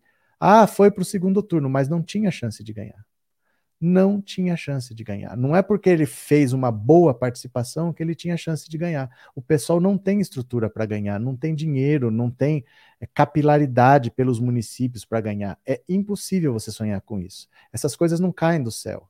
Como não tinha o candidato do governo, até conseguiu fazer uma boa campanha.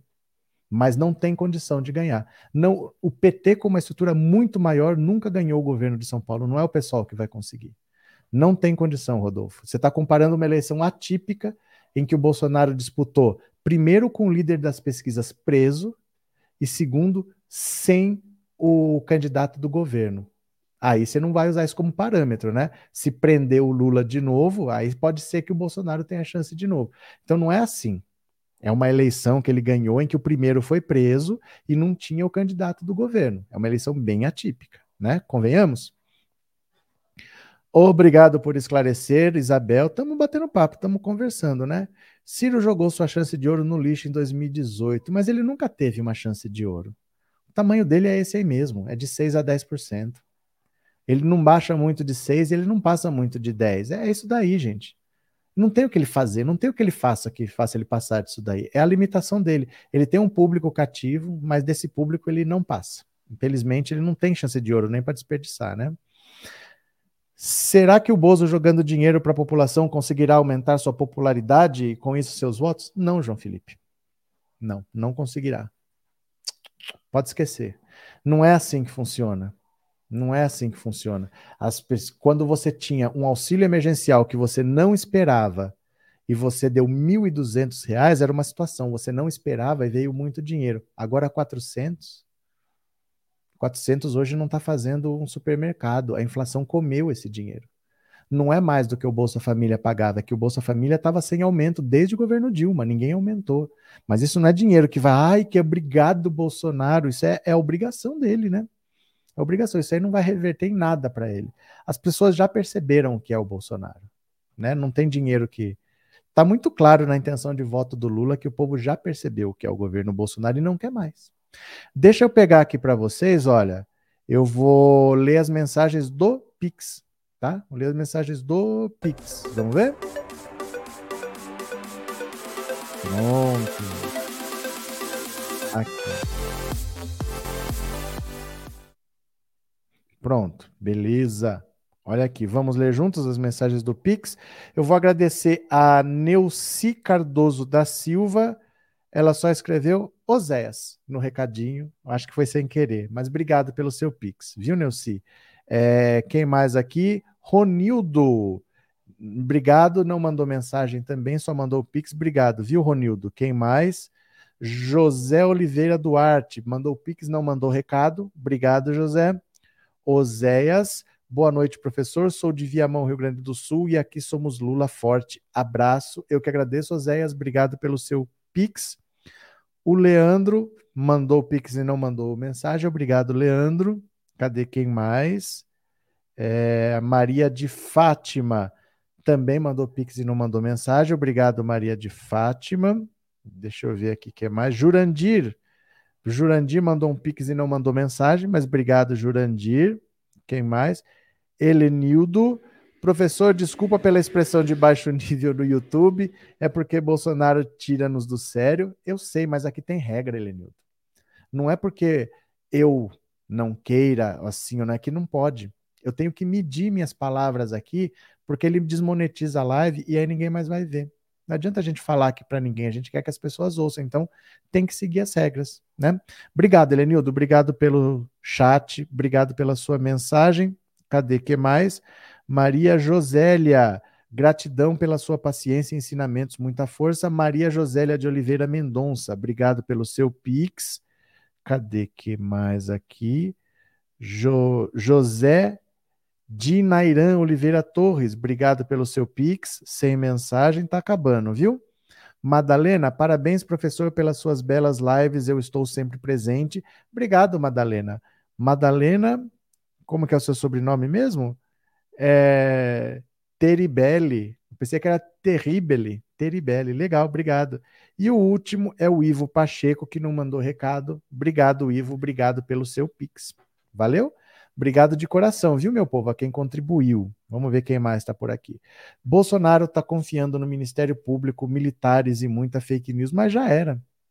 É que já era, gente. Já era. Ele sabe que já era. É que ele tem que lutar, né? Você sabe que você. Não é porque você está se afogando, você está afundando, que você não vai tentar nadar para cima. Você faz o que você pode, mas você sabe que já foi, né? O Lula tem que matar a curiosidade dos outros candidatos, disse a Sônia. Professor, eu acredito que se o Ciro desistir, o que aumenta é o número de brancos ou nulos. Opa! Não dá para a gente saber. Não dá para a gente saber. Mas dá para a gente saber o seguinte: com certeza ele não aumenta votos do Moro, ele não aumenta votos do, do Bolsonaro, porque o PDT é o antigo partido do Brizola. Mesmo que ele tenha pouco daquela época, ele não é um partido de direita que vai apoiar o bolsonarismo. Então, o pouco que for para o Lula ajuda, porque o Lula está batendo nos 50% para ganhar no primeiro turno, né? Cadê? Será que o Bozo. Ah, esse aqui eu li. Não, ele não, não tem esse efeito, não, viu? Não, não tem esse efeito, não. Cadê Robson? Professor, você nos traz esperança. Não sou eu que trago esperança. Quem está trazendo esperança é o Lula. A gente está só conversando se não tivesse luz no fim do túnel, eu não ia ficar aqui mentindo para vocês. Então eu falo porque eu acho que o futuro é melhor, né? Mas não sou eu que estou provocando nada, não. É, são os fatos, né? É, César Augusto, eu estou procurando ração no lugar errado. O que aconteceu, David? Professor, o Bozo também vai apelar para mudar. Opa, aqui, para mudar Tá ruim esse foco, né? A política de preços da Petrobras, será que tem quem acredite que isso permaneceria se ele não fosse enxotado pela Azul? Ó, Tá, tá meio ruim aqui o foco. Ó. É que assim, o Bolsonaro, ele atende a interesses. Ele é o representante de um plano do Paulo Guedes. Não é simplesmente assim, ah, e se ele mudar? Ele não está lá para fazer o que ele quer. Ele está lá para uma implantação de uma política neoliberal. Então, ele não pode fazer isso, porque os interesses que ele representa não querem isso. É diferente do Lula fazer isso, né? É, assim que você assustar a Mara bebê, diz logo para ela que eu sou a paz, que eu sou o entretenimento aqui da live do Tite que aconteceu. E o Meirelles não era o candidato do governo Temer? Não. Ele não era o candidato do governo Temer, ele era o candidato do MDB. Mas o MDB nem dinheiro na campanha dele pôs. Ele pôs dinheiro do próprio bolso para fazer a campanha. Nem o MDB apoiou a candidatura dele. Ele era o candidato do MDB, mas ele não era o candidato do governo e nem o candidato do MDB mesmo, aquele candidato que o MDB apoia. Ele foi candidato pela legenda, mas com dinheiro do próprio bolso, né? É, as mentiras do Bozo não aumentam mais a popularidade dele. Gente, esgotou. Esgotou. Ninguém vai pagar para ver oito anos de Bolsonaro. Esgotou. Tem aqueles 20% radicais que ainda apoiam. Desse número, dificilmente ele baixa, dificilmente ele aumenta. Não tem muito o que fazer. As pessoas não querem mais Bolsonaro. As pessoas não querem mais um cara que está lutando para a criança não ser vacinada. Não querem. É porque ele tem um núcleo radical que dificilmente abandona. Mas as pessoas, dificilmente ele passa desse número, né? Professor, o senhor me encoraja muito. Não sei quando conheci, mas não perco uma live. Fico feliz, Norma. Que bom, que bom que você está sempre aqui, viu? Cadê? Uh, se você está no canal até agora é porque gostou. Se não tiver inscrito, inscreva-se. Não paga nada ainda, dá um engajamento ao canal. Por favor, quem estiver por aí, dá um cliquezinho, viu? Se inscreva no canal. Cadê? O Bolsonaro precisa se esconder num cargo de deputado porque o Lula está crescendo e provavelmente ganhará. A terceira via não existe. É que não existe se esconder num cargo de deputado, Danilo. Não existe isso. O Eduardo Cunha era deputado, presidente da Câmara, foi caçado e preso. A Flor de Lis era deputada, foi caçada e preso. Não existe se esconder no mandato. Mandato não é impunidade, não. Dificulta, mas não impede, é só caçar. É só caçar. E no governo Lula, com uma bancada de esquerda forte, não vai ter quem proteja ele. Entendeu? Eu vou parando, viu, meu povo? Eu vou parando. Obrigado pela conversa, foi muito boa. Amanhã, 11 horas, tem mais. Espero que vocês estejam aqui. Um beijo grande a todos. De verdade, foi um prazer enorme. Obrigado por tudo e tchau, meus amigos. Valeu, viu? Obrigado.